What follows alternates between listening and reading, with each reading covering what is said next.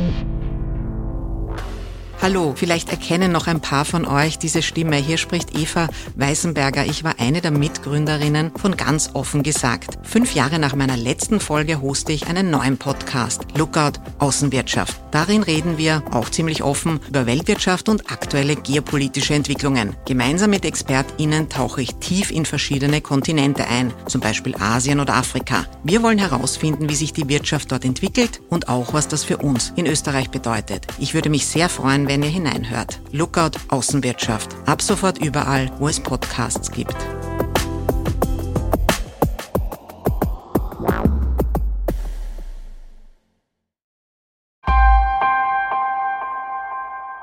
Es gibt eine Sequenz dort, ich weiß nicht mehr auswendig, aber wo die Oligarchin wirklich sogar auf Englisch, glaube ich, sagt, du, noch einmal, der Punkt ist, worüber wir hier reden ich gebe etwas, ich kaufe eine Stimme, die Stimme verändert die Gesetze, ich profitiere, darüber reden wir, aber nichts anderes. Diese ganze, wo er, er hat angefangen mit, wir sollen ins France Hotel investieren, so, ich habe gesagt, was willst du? Ich habe sogar auf den Kopf zugesagt, dass er ein kompletter Idiot ist. Der Guterres hat es leider nicht übersetzt, aber wie ich es nachher gehört habe, bin ich fast zusammengebrochen. Das war halt, weil man muss verstehen, dass ich sie wirklich beknien musste, nach Ibiza zu kommen. Die wollte nicht. Die wollte wirklich nicht. Sie wollte schon davor nicht und Ibiza war, das war ein unglaublicher Kampf. Und sie war auch nicht happy über den Abend. Also erstens ging der Abend lang, sie hatte keinen Bock, sie wollte lieber irgendwo in irgendeiner schicken Disco feiern gehen und am Strand dann irgendwie Cocktails trinken. Und dann musste sie also mit dem Herrn Strache dort sitzen, den sie eh nicht leiden konnte, weil er irgendwie so selbstherrlich aufgetreten ist, weil ähm, man muss verstehen, bei dem Abendessen draußen hat er versucht, sich zu profilieren.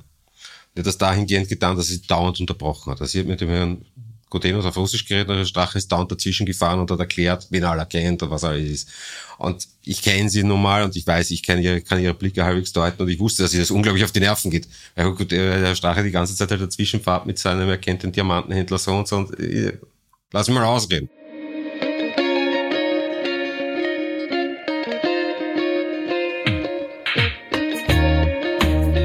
Herzlich willkommen bei Ganz offen gesagt, dem Podcast für Politikinteressierte. Mein Name ist Stefan Lasnik und mein heutiger Gast ist, ja, mein heutiger Gast ist ein anderer Podcast, aber dazu gleich mehr. Dies ist die letzte reguläre, ganz offen gesagt, Episode im Jahr 2023. Und daher möchte ich euch heute mitnehmen auf einen kurzen Rückblick auf ein Jahr, das es in sich hatte. Wir haben heuer 50 Folgen veröffentlicht. Die Themenvielfalt reichte dabei von A wie Andreas Babler bis Z wie die Zukunft der Arbeit. Eine ganz besondere Folge war jene vom 16. August 2023, weil wir mit dieser Folge die eine Million Downloads Schallmauer durchbrochen haben und erstmals waren alle vier Hosts, die das gesamte Jahr 2023 ganz offen gesagt gestaltet haben, gemeinsam im Podcaststudio.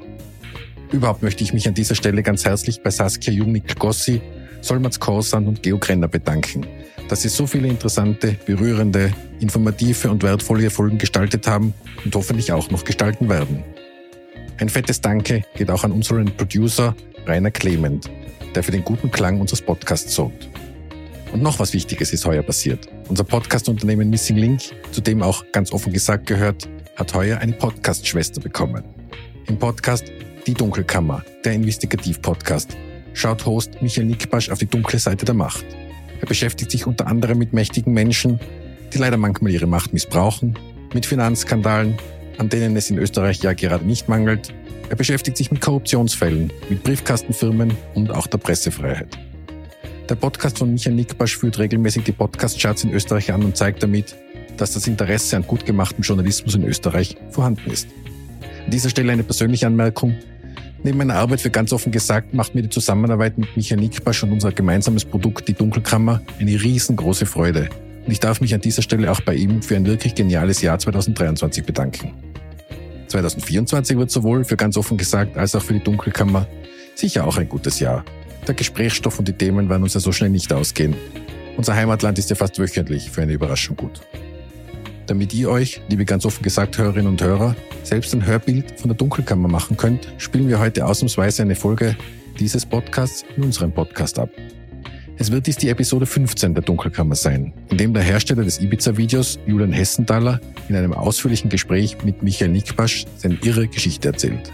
Unsere Wahl fiel auf diese Folge, weil uns heute noch die Folgen dieses Videos beschäftigen und wohl auch noch länger beschäftigen werden. Viel Spaß mit dieser Folge der Dunkelkammer und vielen Dank für euer Interesse an ganz offen gesagt. Wir hören uns mit neuen Folgen wieder im neuen Jahr.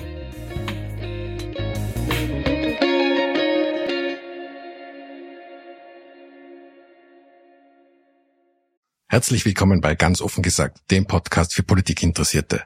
Um Politik geht es auch im Podcast Die Dunkelkammer von und mit Michael Nickbasch. Aber am besten ist wohl, wenn euch das selbst erklärt. Hallo Nick. Hallo Stefan. Ja, danke für die Einladung. Ja, und äh, hallo liebe Hörerinnen und Hörer von ganz offen gesagt. Ich darf mich kurz vorstellen, ich bin der Host der Dunkelkammer. Das ist ein Podcast, der jeden Freitagmorgen neu erscheint. Inhaltlich beschäftige ich mich mit mächtigen Menschen und da genauer mit der dunklen Seite der Macht. Ja, es geht da um Korruption, es geht um Machtmissbrauch, um politischen Postenschacher, um Steuerhinterziehung, ja, und einiges sonst, das sich Menschen so ausdenken, um sich persönliche Vorteile zu verschaffen. Zugleich soll die Dunkelkammer aber auch aufzeigen, wie journalistische Arbeit in der Praxis funktioniert. Und das erscheint mir umso wichtiger, als die Pressefreiheit leider ein sehr zerbrechliches Gut geworden ist. Ich freue mich auf euren Besuch in der Dunkelkammer. Wenn euch also der Blick auf die dunkle Seite der Macht interessiert, hört euch unbedingt die Folgen der Dunkelkammer an. Ihr findet die Dunkelkammer, der Investigativ-Podcast, auf allen gängigen Podcast-Plattformen. Und jetzt zurück zu ganz offen gesagt.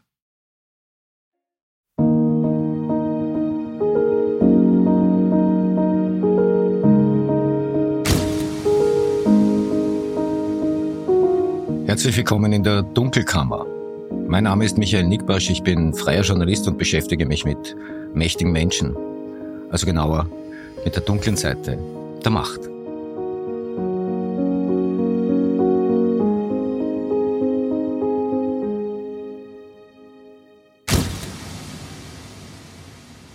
Das ist die 15. Ausgabe der Dunkelkammer und heute geht es um einen österreichischen Dokumentarfilm. Meines Erachtens einen der wichtigsten Dokumentarfilme, die je gedreht wurden. Das Ibiza-Video.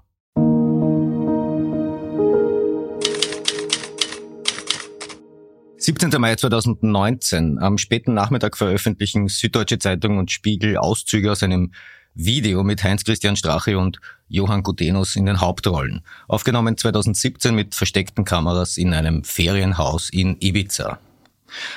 Heinz-Christian Strache im verschwitzten Leiberl, wie er Staatsaufträge an russische Phantomfirmen verteilt, ein lallender Johann Gutenus, der sich vor einer vermeintlichen Oligarchennichte zum Affen macht. Das waren schon Magic Moments. Na schau, schau, wenn, wenn Sie, sobald Sie die Rangzeitung übernimmt, sobald das der Fall ist, müssen wir ganz offen reden. Da müssen wir uns zusammenhocken müssen und sagen, so, da gibt es bei uns in der Krone, zack, zack, zack, diese drei, vier, drei, vier Leute, die müssen ja, gepusht werden, drei, vier Leute, die müssen abserviert werden. Zack, zack, zack. Ja, in etwa so endeten damals die politischen Karrieren von Heinz-Christian Strache und Johann Gutenus. Auf das Video folgte kurz darauf eine anonyme Sachverhaltsdarstellung, in der es um Inhalte aus dem Video ging, aber vor allem auch um behauptete politische Schiebereien rund um Casinos Austria und Novomatic. Diese Sachverhaltsdarstellung führte zu den sogenannten Casinos-Ermittlungen der WKSDA. Die führten zu den Chatverläufen von Thomas Schmidt und die kosteten wiederum Sebastian Kurz die Kanzlerschaft. Korrupte Politik, korrupte Medien, gekaufte Gesetze, gekaufte Umfragen, gekaufte Mandate, gekaufte Wahlen. Ja, und dann am Anfang von all dem steht das Ibiza-Video. Und das verdanken wir einem Mann, der das Video 2017 gedreht und später der SZ und dem Spiegel zur Verfügung gestellt hatte. Seine Identität flog kurz nach Veröffentlichung des Videomaterials auf und das hatte für ihn selbst dramatische Konsequenzen. Er musste einiges durchmachen, um da hinzukommen, wo er heute ist und Gerade eben sitzt er mir gegenüber. Aus Anlass des vierten Jahrestags bei mir in der Dunkelkammer der Macher des Ibiza-Videos, Julian Hessenthaler. Danke fürs Kommen. Bitte, gerne. Freut mich. Vorneweg, Julian, wir kannten einander bis vor kurzem gar nicht, sind einander nie begegnet, waren einmal essen. Richtig. Haben dann geredet und beschlossen, wie wär's mit Podcast? Ja, und da bist du. Hab dich eine Weile lang hinhalten müssen und jetzt bin ich da. Vielen Dank. Ähm, ja, gehen wir's an. Wer ist Julian Hessenthaler und was hat er getan?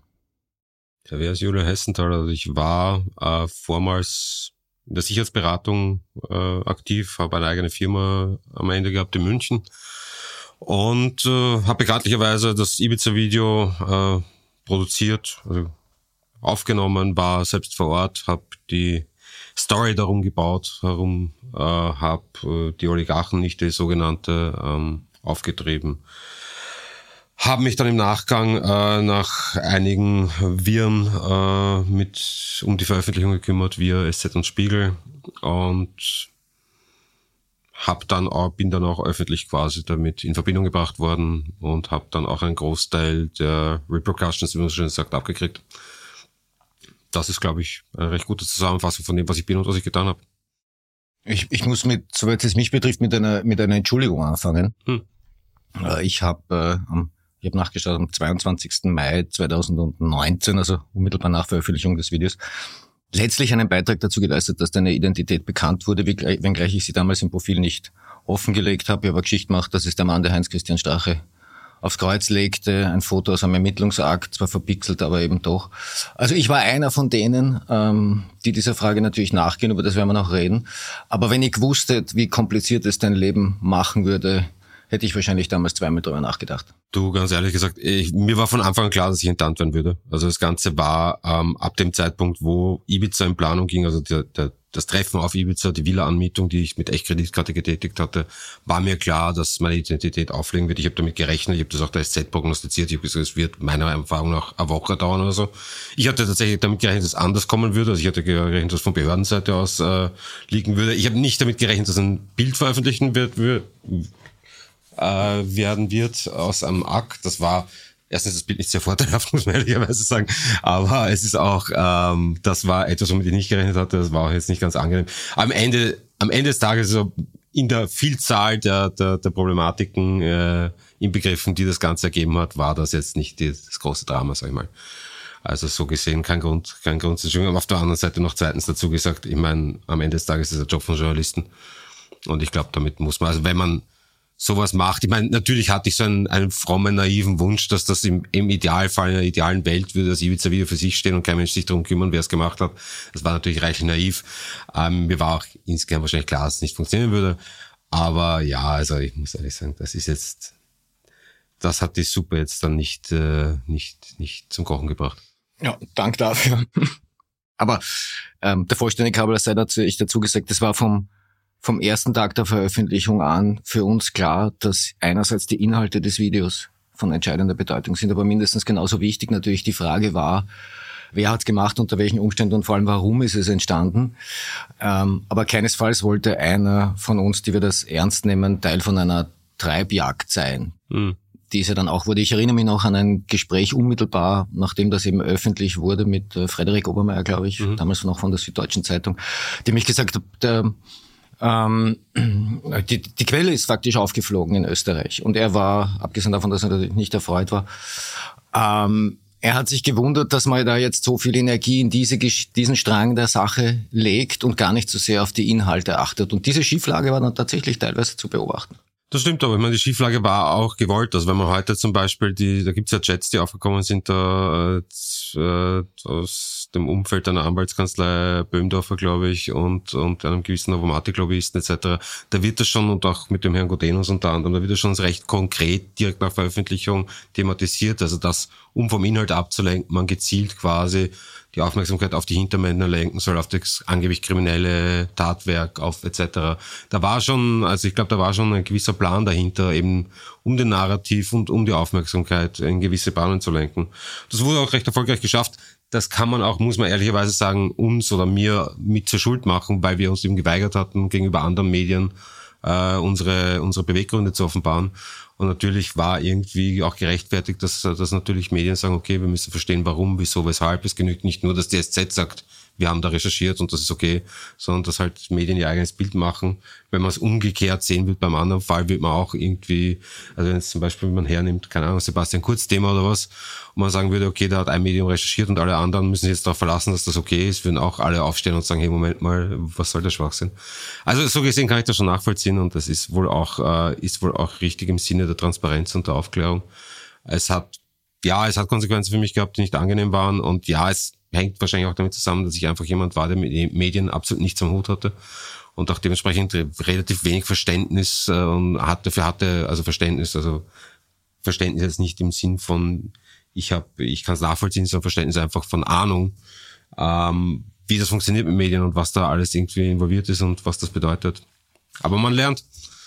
Am frühen Abend des 17. Mai 2019, das war, glaube ich, so ziemlich die erste Frage, die mein damaliger Vorgesetzter Chefredakteur mir stellte, war, wieso sind wir da nicht dabei? Jetzt habe ich vier Jahre warten müssen, dass ich das endlich fragen kann. Ähm, wieso war da ursächlich kein österreichisches Medium dabei? Nun tatsächlich aus zwei Gründen. Der eine Grund war, das habe ich glaube ich eh schon ein paar Mal angesprochen, irgendwo anders, ähm, dass äh, tatsächlich an dem Vorabend zum Ibiza-Video, also einen Abend davor hatte ich ein Treffen, oder am Nachmittag eigentlich konkreter gesagt, ich ein Treffen mit Herrn Gudenus in einem Beachclub, glaube Coco Beach Club hat er geheißen, so direkt neben dem Hotel, wo die immer gewohnt haben. Und da hat er mir so alle möglichen so Schwachsinnigkeiten erzählt, von angefangen UFOs, Energielinien und sonstigen Blödsinn. Aber unter anderem auch, und das recht zentral, er hat mir gesagt, wir müssen sehr vorsichtig sein, weil wir haben Informationen aus dem Kurzumfeld, dass uns jemand versucht, mit einem Video reinzulegen. Und er hat mir das gesagt, offenbar ohne mich im Verdacht zu haben. Und es war recht absurd für mich, weil ich sitze ihm gegenüber und mir ist fast das Weinglas aus der Hand gefallen, weil ich natürlich wusste, dass ich schon meine Kameras irgendwie ausgepackt hatte und die Linsen geputzt hatte und sonstigen Schwachsinnigkeiten in Vorbereitung dessen, die Akkus geladen hatte, was auch immer was dann auch nicht so gut funktioniert hat, weil auch immer welche ausgefallen sind. Aber ja, also es war, das war einer der Gründe, weil eben ich diese Warnung relativ schnell darauf zurückgeführt habe, dass meines Wissens nach der Herr Mirfakai einmalig nach dem ersten Treffen, das wir mit Herrn Gutenus und dieser Oligarchen nicht hatten, einen Kontakt mit österreichischen Journalisten hatte. Und die einzige Erklärung, die ich fand, wie Herr Gutenus diese Information kommen könnte, war eben, dass dieser Journalist entgegen der Zusicherungen, die er gegeben hatte, doch geredet hatte. Äh, deswegen, und auf der anderen Seite zweiter Punkt auch, dass, weil ich eben der Überzeugung war, dass ich hatte ja in diesen zwei Jahren oder in dem einen Jahr, bis ich Kontakt zur SZ eigentlich aufgenommen hatte, doch äh, mich angefangen, recht intensiv zu versuchen, in die österreichische Innenpolitik irgendwie einzulesen und mir ein Bild zu machen. Und auch die Verhaberungen und die ganzen Ver Ver Ver Verbindungen, die es da gibt, auch Richtung der Medienlandschaft. Und hatte für mich entschieden, dass ähm, das Ausland einfach auch mit Hinblick speziell auf die EU-Wahl, weil das war so meine Deadline, meine rote Linie. Ähm, obwohl ausländische Medien sinnvoller wären, dazu muss ich dann gestehen, kommt dazu, dass das Faktum, als mir dann die Obermeiers als mögliche Anlaufstation genannt wurden und ich äh, mitbekam, dass die Panama Papers äh, irgendwie aus ihrer Ecke kamen, also die Recherche zu den Panama Papers, die ich zwar verfolgt hatte, aber nicht mit ihnen assoziiert hatte. Ähm, für mich sind, waren und sind die Panama Papers einer der, ich glaube, wenn nicht der relevanteste Release jemals. Ich glaube, wird massiv unterschätzt, weil einfach zu komplex und ich glaube, es wird noch jahrzehntelang Sachen geben, die aus den Panama Papers am Ende herauskommen. Und ich finde, es wird ihnen viel zu wenig äh, Gewicht geschenkt und viel zu wenig Aufmerksamkeit geschenkt für das, was sie in Wirklichkeit darstellen. Aber jedenfalls jemand, der sowas macht, der also bereit ist, den, diese Art Blowback auf sich zu nehmen, indem er sowas wie die Panama Papers an die Öffentlichkeit tragt, war für mich jemand, wo ich mich gut aufgehoben fühlte mit dem Ibiza-Video. Und das war also die Melange aus all diesem war dann der Grund, warum. Nun war das Video aber ursprünglich nicht dazu gedacht, veröffentlicht zu werden, oder doch? Doch. Oh ja, das Video war dazu gedacht, veröffentlicht zu werden. Der Punkt dahinter war, wir hatten, also der Anwalt hatte Mandanten, das war dieser Bodyguard vom Strache bekannterweise, und der wollte, der hatte Informationen und hatte allerdings seine Informationen waren, soweit sie zumindest mir bekannt waren, nicht wirklich für sich stehend beweiskräftig. Also hätte seine Aussage dazu gebraucht. Das Problem war, er war Polizeibeamter, das Polizeibeamter hat eine Amtszeit und diesen Amtszeit hat er verletzt, indem er praktisch nicht sofort Meldung erstattete über diese, wie er meinte, illegalen Tätigkeiten oder zumindest fragwürdigen Tätigkeiten des Herrn Strache und seines Umfeldes. Also da ging es um, da ging es um Spesenabrechnungen, Spesen da ging es um eine Haarlocke, glaube ich. Auch, das war jetzt nicht das, was ich, das habe ich erst später mitgekriegt, mit der Haarlocke. Und dann gab es natürlich die ominösen Fotos äh, äh in dem Kofferraum eines Autos, Fotos einer Sporttasche mit Bündeln von Bargeld drin, vielleicht eine kleine Klammer dazu, ist alles nicht bewiesen, aber das war ein Strang, den ich sehr intensiv bearbeitet habe in der Vergangenheit, die Verbindungen von äh, vom früheren FPÖ-Nationalratsabgeordneten Thomas Schellenbacher zu einer Gruppe von ukrainischen, äh, russlandfreundlichen ukrainischen Oligarchen. Ähm, da stand einfach die Geschichte im Raum, dass die sich ein Nationalratsmandat gekauft haben. Zehn Millionen Euro waren ausgerufen, ein Teil davon soll soll bei Heinz-Christian Strache gelandet sein, nicht strafbar. Mandatskauf war schlicht und einfach zum damaligen Zeitpunkt absurd genug in Österreich nicht strafbar. Ähm, noch immer nicht, glaube ich sogar. Ja, es gibt ja Gesetzes, äh, Gesetzesentwurf, ist in the making. Ja. Naja, immerhin in Österreich, in the making. Ja. Hat ja nur vier Jahre gedauert. Ähm, ja. Äh, Klammer, Klammer, die 10 Millionen waren wohl für mehr gedacht als nur für ein Nationalratsmandat. Da ging es wohl auch um Aufenthaltstitel, um Staatsbürgerschaften, ja sogar eine Banklizenz. Klammer, Klammer zu. Ja, also dieses Kompromat, wie wir es damals genannt haben, ist 2015, glaube ich, da so in Umlauf gewesen. Es wurde auch zum Kauf angeboten. Ich habe gehört, also es gibt einen Akt tatsächlich und deswegen wundere ich mich manchmal, wenn ich also heute zum Beispiel höre, dass, dass der Bodyguard keine Ahnung davon hatte, dass er Absicherung wollte, weil es tatsächlich sogar im Akt, glaube ich, Zeugenaussagen gibt, die recht glaubwürdig doch, ich meine, bestätigen, dass sie mit ihm Termine hatten in seinem Beisein, wo genau über das geredet wurde. Ähm, wie gesagt, ich lernte den Anwalt erst irgendwie Anfang 2015 kennen. Das erste Mal, als ich mit dem Material in Berührung kam, war, kam, war so irgendwie, würde mal sagen, Mitte 2016. Dementsprechend kenne ich halt die Erzählungen und natürlich kennt man die Leute dahinter und gibt dementsprechend Gewichtungen an Glaubwürdigkeit, je nachdem, wie man halt die Leute einschätzt. Ich glaube prinzipiell diese Geschichte, die der Anwalt äh, da erzählt, hinsichtlich dessen, ähm, was jetzt nicht heißt, dass ich verurteilen, verurteilenswert finden würde, wenn äh, besagter Bodyguard tatsächlich auf der Suche nach Absicherung war. Ich finde das eigentlich, zumindest der Ecke, aus der ich komme, recht legitim wenn man halt gewisse, gewisse Risiken eingeht und gewisse Probleme erwartet, dann finde ich es sogar schon fast äh, fehlgeleitet, wenn man nicht versucht, irgendeine Art Absicherung dafür zu treffen.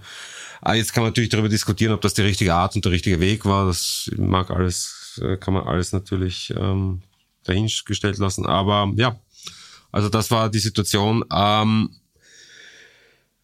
er hat uns gegenüber dann, also uns gegenüber, also was heißt uns gegenüber, nachdem ich nie direkt die Gelegenheit hatte, den Bodyguard zu befragen, sondern immer nur die Gelegenheit hatte, Gespräche quasi teilweise so mit, mit zu lauschen, wenn man so will, oder mitzuhören.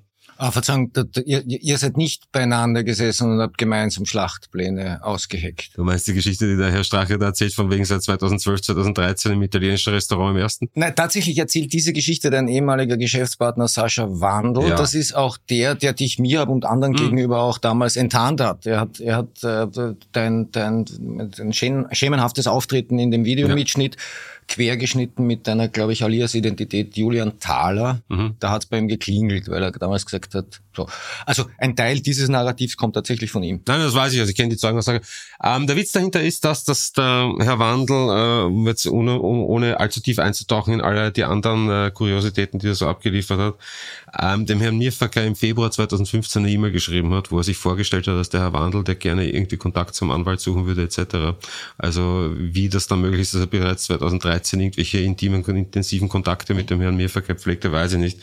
Ähm, auch ich kannte den Herrn Mirfacker nicht vorher. Äh, das war mir also auch nicht möglich, 2013 mit ihm am Tisch zu sitzen. Es gab ein Treffen, das stimmt schon. Also es gab an dem Tag, als der Herr Wandel, tatsächlich hat der Herr Wandel mir den Herrn Mirfacker vorgestellt, im glaube Mitte März 2015. Und tatsächlich war an dem Tag, als er mir vorstellte, war circa für fünf Minuten der Herr Reberich, also besagte Bodyguard, am Nebentisch. Und äh, Mirfagei hat ihn begrüßt und ich glaube, er hat ihn uns auch vorgestellt. Ich glaube, ich habe ihm sogar die Hand geschüttelt, äh, nicht wissend, wer er ist. Äh, ich glaube, er hat dann vom Nebentisch aus ein paar Mal irgendwie so Kommentare hin und her geschmissen zwischen dem Herrn Mirfagei und dem Herrn Reberich. Das war's aber auch schon. Ähm, aber die Geschichte, dass das seit 2012, 2013 irgendwie intensive Planungen bestanden hätten, ist A falsch und B auch leicht, wirklich leicht widerlegbar. Ähm, ich verstehe schon, was der Herr Wandel hier versucht hat, das, was er schon so oft davor versucht hat, nämlich Wahrheiten zu kreieren im Interesse von, ich muss es vorsichtig ausdrücken, nennen wir es mal, möglicherweise gönnerhaften, ähm, interessierten Seiten. Äh, aber es ist nichtsdestotrotz falsch. Wie lautete jetzt der Auftrag rund um die Erstellung des Videos? Der kam vom Anwalt naja, an man dich, muss oder? Ehrlich sagen, Auftrag ist jetzt immer falsch. Also die Leute glauben, dass der Anwalt mich praktisch genommen hat und gesagt hat, hey, du bist der Dienstleister, du kannst das und ich bin Anwalt und ich habe Geld und du machst das jetzt für mich. Das war es tatsächlich nicht. Es war tatsächlich eine sehr viel äh, auf freundschaftlicher Basis äh, funktionierende Sache also er hat mir weder beauftragt, noch hat er mich äh, gepusht, noch gelenkt, noch sonst irgendwas. Also er hat mich gefragt. Ähm, einerseits hat mir peu à peu das Material gezeigt und hat mich halt gefragt, was ich davon halte. Ich habe noch recht schnell mal gesagt, also ich fand speziell diese Geldtaschen fand ich persönlich hochgradig interessant, weil es halt in der Zeit mich diese ganze äh, angebliche Beeinflussung der amerikanischen Wahlen Richtung Trump durch Russland etc. massiv interessiert. Ich habe mich, glaube ich, jedes Fitzelchen Informationen gelesen, dass man dazu lesen kann. Habe mich mit Leuten unterhalten, die Zugänge hatten zu Informationen, die man nicht lesen konnte. Und ähm, war recht intensiv in dem Thema. Fand es extrem kurios für mich persönlich einfach, weil also allein das, was nur das, was öffentlich bekannt war, hat schon aus meiner Perspektive als Sicherheitsberater so sehr nach, nach äh, Beeinflussung geschrien fast, dass es für mich fast, also ich habe eigentlich bin dort gesessen und habe jeden Tag, also wenn ich aufgestanden bin, glaube ich, irgend so, was auch immer, die New York Times oder sowas aufgerufen oder der Atlantic oder sonst was halt so die, die klassischen Dinge für sowas sind. Und habe erwartet, dass da steht Trump verhaftet oder keine Ahnung, äh, angeklagt oder ich weiß nicht, es kam nichts. Und da kam diese Positivgeschichte auch noch und dann, es hat auch nichts gebracht und dann wurde er also als, als republikanischer Kandidat äh, gewählt und dann wurde er zum Präsidenten gewählt. Das war halt für mich, es war komplett absurd. Und in Anbetracht all dessen, also haben diese Geldtaschen für mich, nämlich die Geschichte, die wir hörten oder die ich hörte, war, dass es eben nicht die einzigen Geldtaschen gewesen sein sollte. Und diese 10 Millionen zwar ja wohl schon von, und diese 10 Millionen, um die es da ging, ja wohl schon von ukrainischen Geschäftsleuten gekommen sein sollen. Aber zumindest laut der Erzählung, die ich hörte, es auch mehr danach gab. Und dieses mehr danach eigentlich nur eine logische Erklärung zuließ in meinen Augen, wenn man überhaupt diese Geschichte mit den 10 Millionen für Staatsbürgerschaft, die habe ich auch schon gehört, ich muss ehrlich sagen, bin mir nicht ganz so sicher, ob ich sie so glauben würde, aber okay. Aber wie gesagt, also das einzige, nein, formulieren wir es anders. Ähm, es schien für mich wissend um die Legalität von solchen Mandatskäufen, Verkäufen, wie auch immer, und wissend um die Untätigkeit des Herrn Schellenbachers in seiner Funktion als Nationalratsabgeordneter und wissend um, was 10 Millionen in Österreich doch wert sind, zumindest im politischen Betrieb. Also wenn man sich so anschaut, was die anderen so Korruptions wie sagt man, korruptionsgeneigten Handlungen betrifft. Da geht es um Summen von, keine Ahnung was, 50.000, 100.000, also 10 Millionen ist schon mal ein richtiger Batzen. Das ist für Österreich eher ungewöhnlich, das ist nicht so das klassische Korruptionsvolumen, sagen wir mal. Also schien die, die Vermutung irgendwann recht naheliegend bei näherer Betrachtung, dass da vielleicht eher irgendwo ein legaler Kanal gefunden wurde, um Geld in irgendeine Richtung zu schießen oder zu verschieben. Und das war dann schon recht nah dran an dem, was man da bei Trump auch vermutete. Und deswegen mein, mein dezidiertes Interesse an dieser Schiene. Daher auch das Setting mit einer russischen äh, Oligarchennichte. Ja, also tatsächlich ähm, war es so, dass der Anwalt, dem war es vollkommen wurscht, was für eine Legende ich da stricke. Also das war, der hat gesagt, hey, äh, da der, der, also der Spesenmalversation, das ist relativ leicht und dicht belegbar. Ähm, dann äh, diese Geldtaschen, gibt es eine Geschichte dazu. Und dann gab es diese Geschichten von wegen Missbrauch von diversen äh, Substanzen, Medikamenten, was auch immer was, die ich eigentlich für mich persönlich am uninteressantesten fand, weil das ist zwar, ja, medialer Skandal, aber es ist jetzt nicht, also meiner Meinung nach hat es nicht mal für Rücktritt gereicht. Also wenn man nur das gehabt hätte, das war eigentlich das, worauf der Anwalt primär aus war anfänglich. Also die ersten tatsächlich diese ersten absolut unprofessionellen Versuche meinerseits, weil ich es nicht ernst nahm, zielten daraufhin ab, irgendwie ein Foto, ein Video davon zu bekommen, wie der Herr Strache, sagen wir mal, seine seine Nachtausgänge, ähm, seine Belustigung bei den Nachtausgängen gestaltete, sagen wir es mal so mhm. freundlich ausgedrückt. Ähm, was für mich, ehrlich gesagt, ich habe das auch äh, verbalisiert, ich habe das auch dem Anwalt gesagt, recht dezidiert. Also ich weiß noch, ich sagte ihm da mal, äh, ich bin mir so sicher, ob das das bringt, was du glaubst, dass es bringt.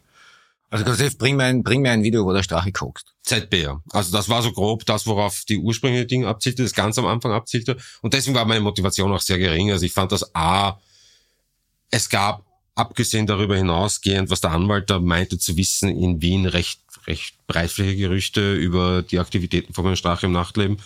Also ich fand das jetzt ich glaube ich, habe dem Anwalt damals wortwörtlich gesagt, du, wenn du ein halbes Jahr jede Disco aufsuchst, wo der abhängt, dann wirst du wahrscheinlich irgend sowas kriegen. Ja, vor allem, er war, Entschuldigung, er war ja damals noch Oppositionspolitiker, ja. also noch nicht mal in einer ja. Gewichtsklasse, wo man sagt Regierungsmitglied. Ja. Also wie gesagt, ich fand es auch, ich fand das auch nicht sehr aufregend. Man muss verstehen, ich, ich kenne und schätze den Herrn Dr. M. Ich mag ihn bis heute noch. Wir sind doch immer befreundet. Ähm, waren erst gestern zusammen essen.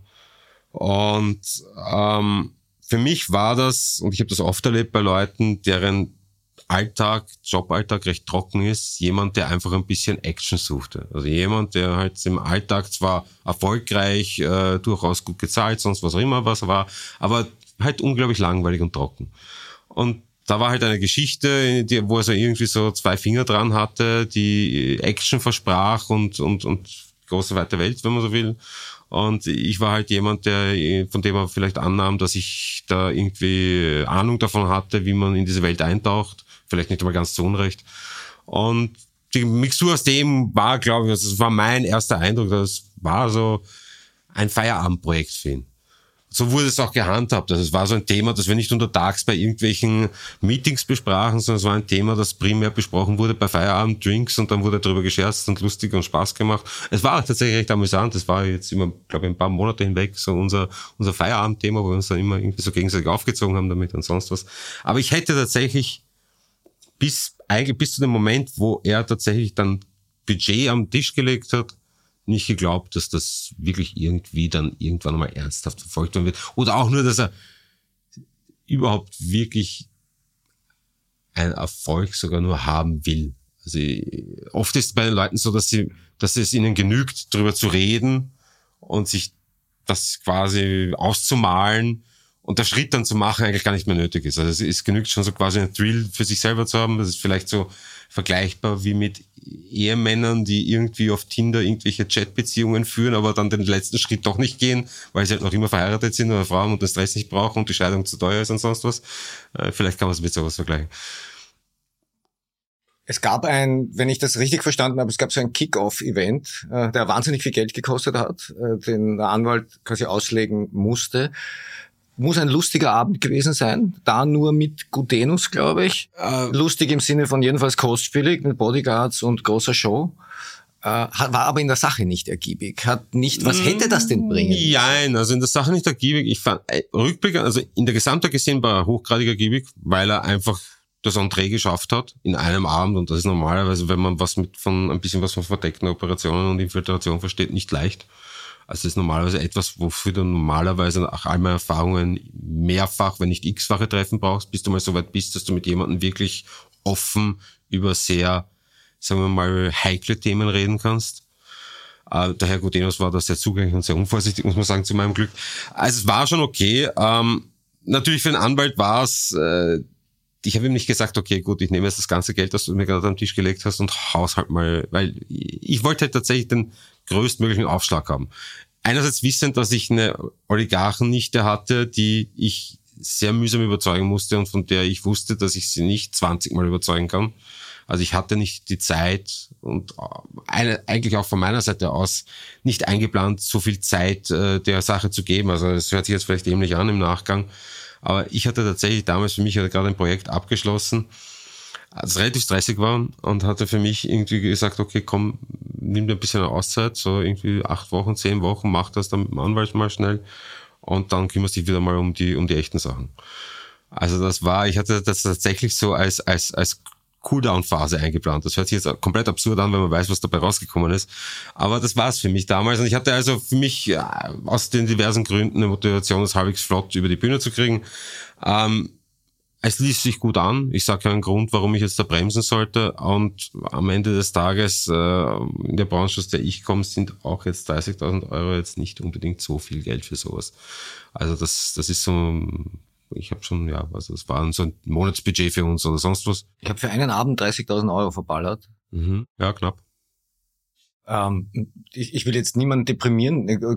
Gutenus, mit dem ich einige Zeit nach Veröffentlichung des Videos sprechen konnte, ähm, hat gesagt, eigentlich hätte beim Strache eh jeder reiche Russe sofort einen Termin bekommen. So gesehen hätte das ist durchaus möglich. wahrscheinlich Will ich gar nicht bestreiten. Ähm, wir hatten nur keinen Zugang. Ähm, und ich verstehe schon, dass der Herr Gudenus im Nachgang natürlich äh, ein bisschen eine unglückliche Position hatte, weil er halt äh, wissen mittlerweile, dass der Herr Strache das Ziel war und er äh, halt maximalen Schaden oder nicht maximalen Schaden, aber doch viel Schaden genommen hat es hätte, wäre schon noch mehr gegangen, wenn man ehrlich ist, aber ähm, er hat dezidiert Schaden genommen und natürlich äh, ist das doppelt bitter, wenn man weiß, dass man nicht mal das Ziel war, sondern quasi, dass man Kollateralschaden auch noch ist. Also man reicht noch nicht einmal zum Ziel und wird dann trotzdem, wird dann trotzdem desavouiert. Das ist nicht schön, das verstehe ich.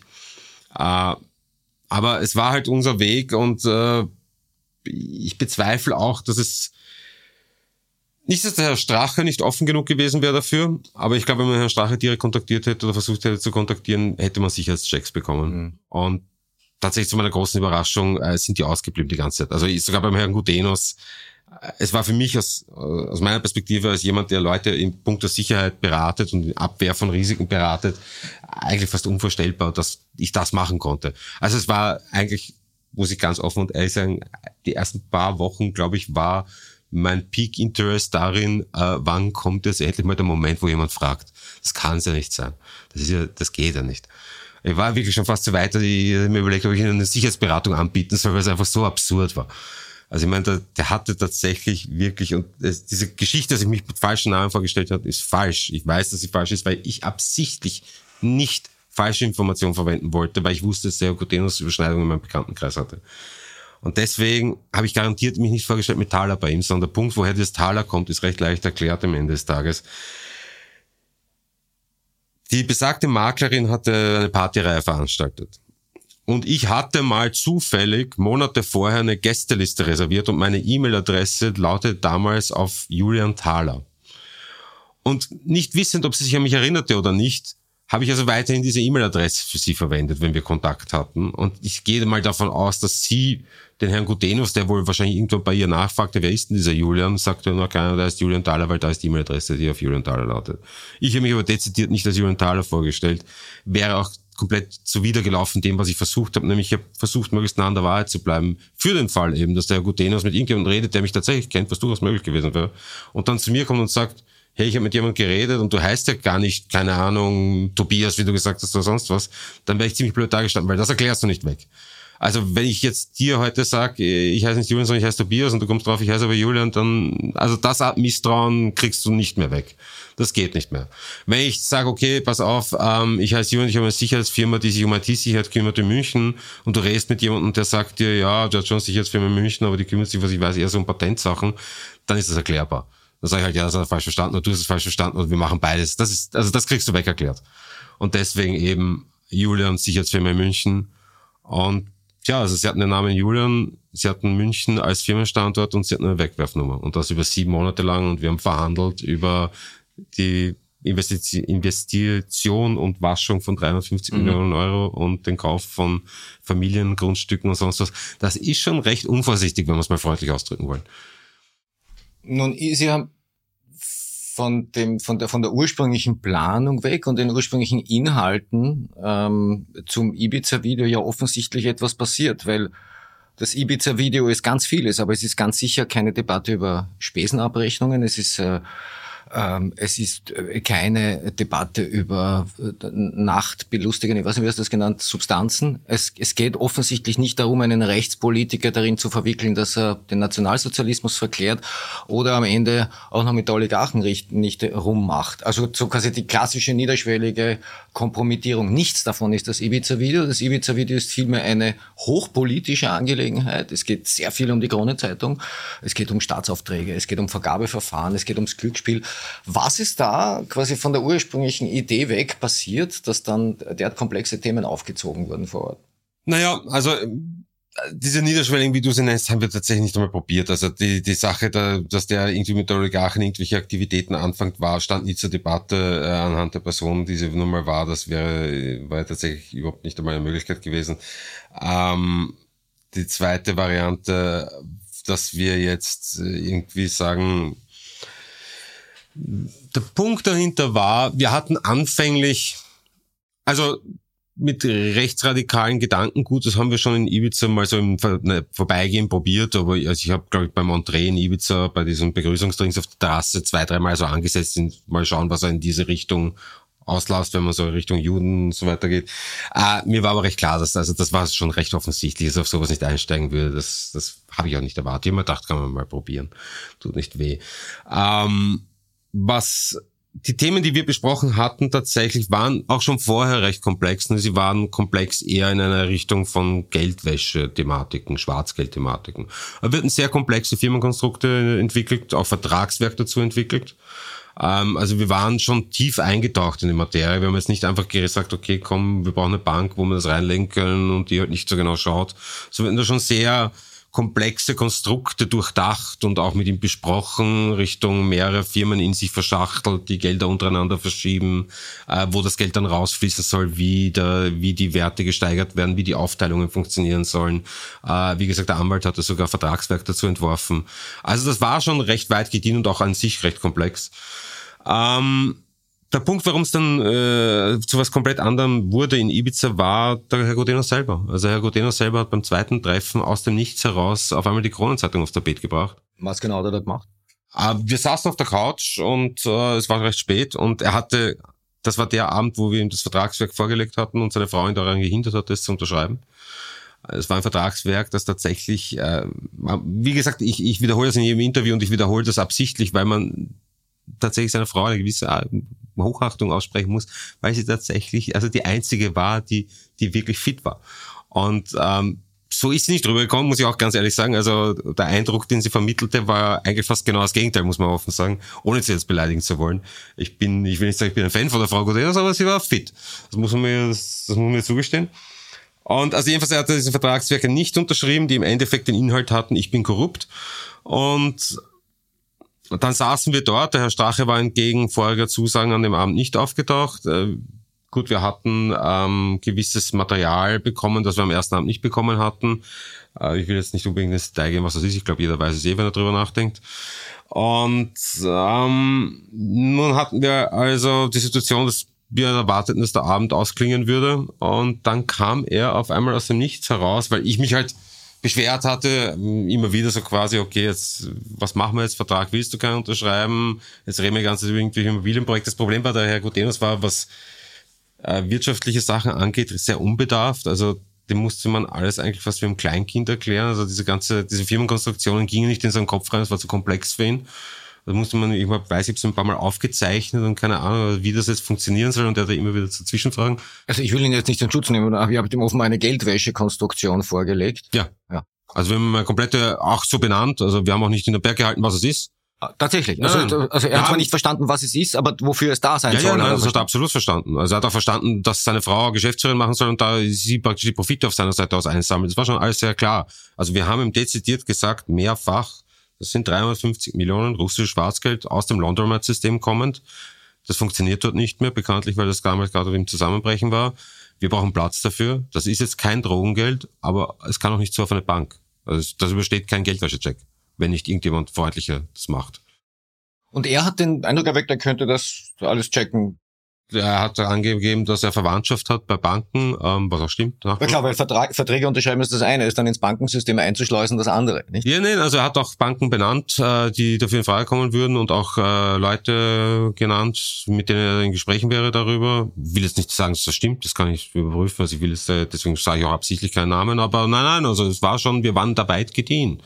Es gab auch schon ähm, Notare, die benannt worden waren und äh, etc. Also da gab es schon von seiner Seite aus zumindest, was er angegeben hatte, deutliche Planung. Wenn er dieses Fantasiewerk unterschrieben hätte, was wäre dann passiert? Das Fantasiewerk beinhaltete noch keinen Namen. Das Fantasiewerk war im Prinzip Partei A ist eine politisch exponierte Person, die Partei B, die ein ausländischer Investor ist, mit einer großen Summe äh, Geld äh, bereit, äh, bereit ist zu unterstützen in der Investition und etc. Im Prinzip war es sowas wie ein wie ein ähm, Letter of Intent, wenn man so will. Also es hätte praktisch dargelegt, was wohin es gehen sollte in schriftlicher Art und Form es wäre jetzt noch kein Werk gewesen, wo Summen und Auszahlungen äh, und Ausschüttungen thematisiert worden wären. Aber es wäre wie beim Letter of Intent üblich ein erster Schritt gewesen. Das heißt, Cotenus wäre kompromittiert gewesen, ja. aber Strache wäre damit noch nicht Nein. in der Ziehung gewesen. Nein. Also es musste weit, so oder so weitergehen. Nun ja, wobei ähm, die Überlegung war halt nur normal, also er hat uns der Strache schon zugesagt, ähm, dass wir mit Strache einen anderen Deal brauchen würden, war schon klar. Aber unser damaliger Schritt war halt anhand der Thematik, die wir hatten, äh, Herr Godenos war ja im Prinzip äh, uns, wenn man so will, auf den Leim gegangen, weil wir seine Grundstücke, seine Ländereien, die seiner Familie zur Diskussion standen. Das war ja beim Herrn Strache nicht möglich. Also zu dem Zeitpunkt dachten wir uns, okay, gut, wir packen ihn jetzt mal so dicht wie möglich an. schauen, dass wir Herrn Strache an den Tisch bekommen und dann werden wir improvisieren müssen, dann werden wir schauen müssen, weil von Herrn Strache hatten wir also keinen Ansatz, wo wir da hingehen mit ihm. Deswegen, da gab es jetzt keine durchdachte Planung, sondern wir haben immer gesagt, okay, bringen wir Herrn Strache an den Tisch, dann schauen wir. Also dann kam die Kronenzeitung. Dann kam die Kronenzeitung von Gudenos. Damit war Einerseits war die Kronenzeitung, das Thematik der Kronenzeitung, das war mir sogar um, glaube ich, drei in der Früh recht alkoholisiert, recht schnell äh, klar, da wir, weil es wieder genau in diese Richtung ging, die, wie schon vorher angesprochen, diese Trump-Amerika-Sache, also die Beeinflussung von Wahlen, von öffentlicher Meinung, von etc., war natürlich bei mir gleich mal alles elektrisiert.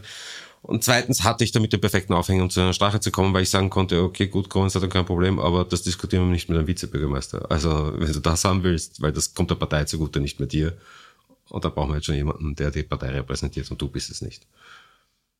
Als ihr dann Ibiza ähm, quasi realisiert habt, stand das Skript soweit? Das heißt, ihr wusstet, worauf ihr hinaus wolltet, oder ist das, was dann dort passiert ist, in den Stunden teilweise spontan entstanden? Na, teils, teils. Also, ich meine, wir wussten schon, also unser Aufhänger war eine Kronenzeitung, äh, Trinkwasser, Privatisierung und, ähm, und die, die Zwangsenteignung von, von Liegenschaften aufgrund von nationalen Sicherheitsinteressen. Das waren die drei Punkte, die wir als Talking Points hatten. Ähm, wir hatten dann natürlich, okay, was, nach was fragen wir, wenn wir die Möglichkeit bekommen? Das waren so die klassischen Dinge, die man so fragt, also Infrastruktur, Casino-Sachen. Also was man halt in einem was man, weil man hat 350 Millionen zu vergeben hat, fragt man das halt. Nicht? Was ja. man halt, wo man halt, wenn man träumen darf, sein Geld gern reinwerfen würde, weil man weiß, dass es praktisch hundertprozentige Profite abwerfen wird. Nun hat Strache ja bei fast nichts ausgelassen. Er hat ja immer wieder, er hat ja immer wieder interessante, interessante Hinweise auf seine moralische Verfasstheit gegeben. Also ein, einen inneren Konflikt ausgetragen ähm, mit, ich lasse mich nicht schmieren, aber vielleicht finden wir eine Lösung wie, hm, ja. Also ich würde es eher als Konflikt zwischen Vorsicht und, und, und, und Gier darstellen. Also ich glaube jetzt nicht, dass er, dass er innerlich beseelt ist von Teufel und Engels, sondern ich glaube einfach, äh, wenn, wenn er keine Sorge gehabt hätte, keine Vorsicht gehabt hätte, dann hätte er auch einfach dort gesagt, ist vollkommen wurscht, Hauptsache wir machen was. Aber das war's halt nicht. Aber das heißeste Thema für ihn, zumindest soweit, soweit man das wahrnehmen konnte, war eben die, die Kronenzeitung. Für ihn natürlich, also dass, dass er kein Interesse an Wasserprivatisierung oder, oder Zwangsenteignung von Liegenschaften haben wird, war schon klar. Also die Kronenzeitung war, war die Karotte und der Rest ist, was wir wollten.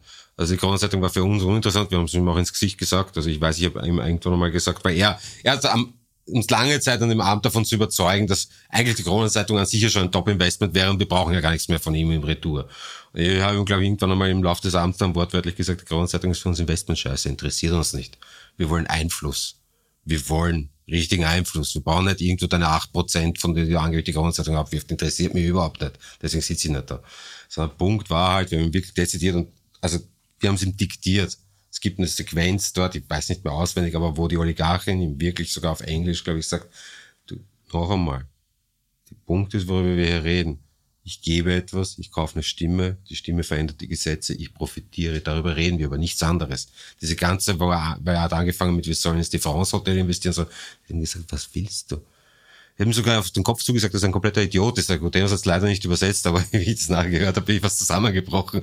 Das war halt, weil man muss verstehen, dass ich sie wirklich beknien musste, nach Ibiza zu kommen. Die wollte nicht. Die wollte wirklich nicht. Sie wollte schon davor nicht. Und Ibiza war, wirklich, das war ein unglaublicher Kampf. Und sie war auch nicht happy über den Abend. Also, erstens ging der Abend lang, sie hatte keinen Bock, sie wollte lieber irgendwo in irgendeiner schicken Disco feiern gehen und am Strand dann irgendwie Cocktails trinken. Und dann musste sie also mit dem Herrn Strache dort sitzen, den sie eh nicht leiden konnte, weil er irgendwie so selbstherrlich aufgetreten ist, weil ähm, man muss verstehen, bei dem Abendessen draußen hat er versucht, sich zu profilieren. Er hat das dahingehend getan, dass er sie dauernd unterbrochen hat. Also sie hat mit dem Herrn Gotenos auf Russisch geredet, der Strache ist dauernd dazwischen gefahren und hat erklärt, wen er kennt und was alles ist. Und ich kenne sie nun mal und ich weiß, ich kann ihre, kann ihre Blicke halbwegs deuten und ich wusste, dass sie das unglaublich auf die Nerven geht. Weil gut, der Strache die ganze Zeit halt dazwischen fahrt mit seinem, er kennt den Diamantenhändler so und so und äh, lass mich mal ausreden. Und ja, aus all dem Gründen, also sie hatte wirklich prinzipiell keine Lust auf den Abend und auf den Strache noch weniger. Und sie hat dann tatsächlich, und das ist, wie ich das gesehen habe, bis zusammengebrochen, weil Herr Strache irgendwie so sagt, ja, und wenn das alles funktioniert, dann kann er auch Platz eins kriegen und er wird Kanzler. Und sie hat ihn wirklich angeschaut, eiskalt, hat gesagt, ich will auch Kosmonautin sein, bist ein Idiot. und so wirklich, aber direkt ins Gesicht. Und wenn man das Video sieht, sieht man den Hokotenos, wie er zusammenzuckt. Und er übersetzt es dann nicht, aber er hat es verstanden. Also man sieht an der Reaktion, es versteht. Und das ging, also es war wirklich, also wenn man das, da gab es eine zweite Situation, wo ich habe sie rausgeschickt mit der Frau Gutenos, weil ich sagte, hey, wir kommen nicht weiter, die reden da nur einen heißen Brei rum. Nimm dir jetzt mal die Frau Gutenos bitte raus und red mit ihr klipp und klar Klartext. Sag ja, die soll dem Herrn Gutenos ins Ohr flüstern, was der Schwachsinn soll, weil wir kommen da nicht weiter. Sie rausgekommen, dann kommst du zurück und der Herr Gutenos fragt, das haben mir nachher die Obermeiers gesagt, weil den Teil hatte ich nicht einmal übersetzen lassen. Ich habe dann tatsächlich nicht alle Passagen übersetzen lassen, die russischen. Und der Herr Gudenos fragt sie, da gibt es ein Sprichwort im Russischen so quasi, und haben sie die Welt schon verändert? Und sie sagt ganz kühl darauf zurück, noch nicht ganz, aber fast. Was, wenn man den Inhalt des Gesprächs, also den Inhalt unserer Aktion versteht, recht. Hat sie eigentlich den Überblick gehabt, in was das Ganze eingebettet ist? Ja. Ja, also das war, deswegen war sie auch so schwer dafür zu gewinnen, weil ich bin nicht jemand, der Leute in, in Operationen reinzieht, von denen sie, also, und sie praktisch äh, unter falschen, Vortäuschung falscher Tatsachen in sowas reinholt. Das ist nicht, wie ich meine Arbeit erlege. Ich finde das auch, es gibt Leute, die so arbeiten, ich mache es nicht, weil ich finde das immer kontraproduktiv, weil wenn es dann schief läuft, dann explodiert alles links und rechts herum. Ich habe immer darauf geachtet, egal in was ich gemacht habe, diesen Leuten sehr klar gesagt habe, das ist die Sache, das sind auch die Risiken dazu. Ich möchte, dass du das weißt ich glaube, dass du dafür geeignet bist. Deswegen und hier ist meine Bitte und trifft eine Entscheidung. Aber ich bin nicht jemand, der sagt, hey, das ist jetzt ein lustiger Abend und du bist irgendwie da, um schön auszuschauen und im Endeffekt auf einmal zwei Jahre später siehst du dich im Fernsehen wieder. Ähm, nein. Ja, dazu kommen wir noch zu dem, was, was, was danach passiert ist, was auch ihr widerfahren ist. Aber sie, sie hat die Rolle eisern durchgehalten, alle Achtung. Ja, wie gesagt, ich habe sie, deswegen war ich so dicht darauf, sie zu bekommen, weil ich tatsächlich der absoluten Überzeugung war, dass sie die perfekte Besetzung ist. Ähm, wie gesagt, es ist immer blöd, wenn ich darüber reden, nicht darlegen kann, warum und wieso und weshalb und die Hintergründe dazu, aber es ist tatsächlich so, also das ist jemand, und man wird solche Leute nicht leicht finden. Also ich weiß, wie schwierig es ist, überhaupt jemanden zu finden, der A, bereit ist, sowas zu machen.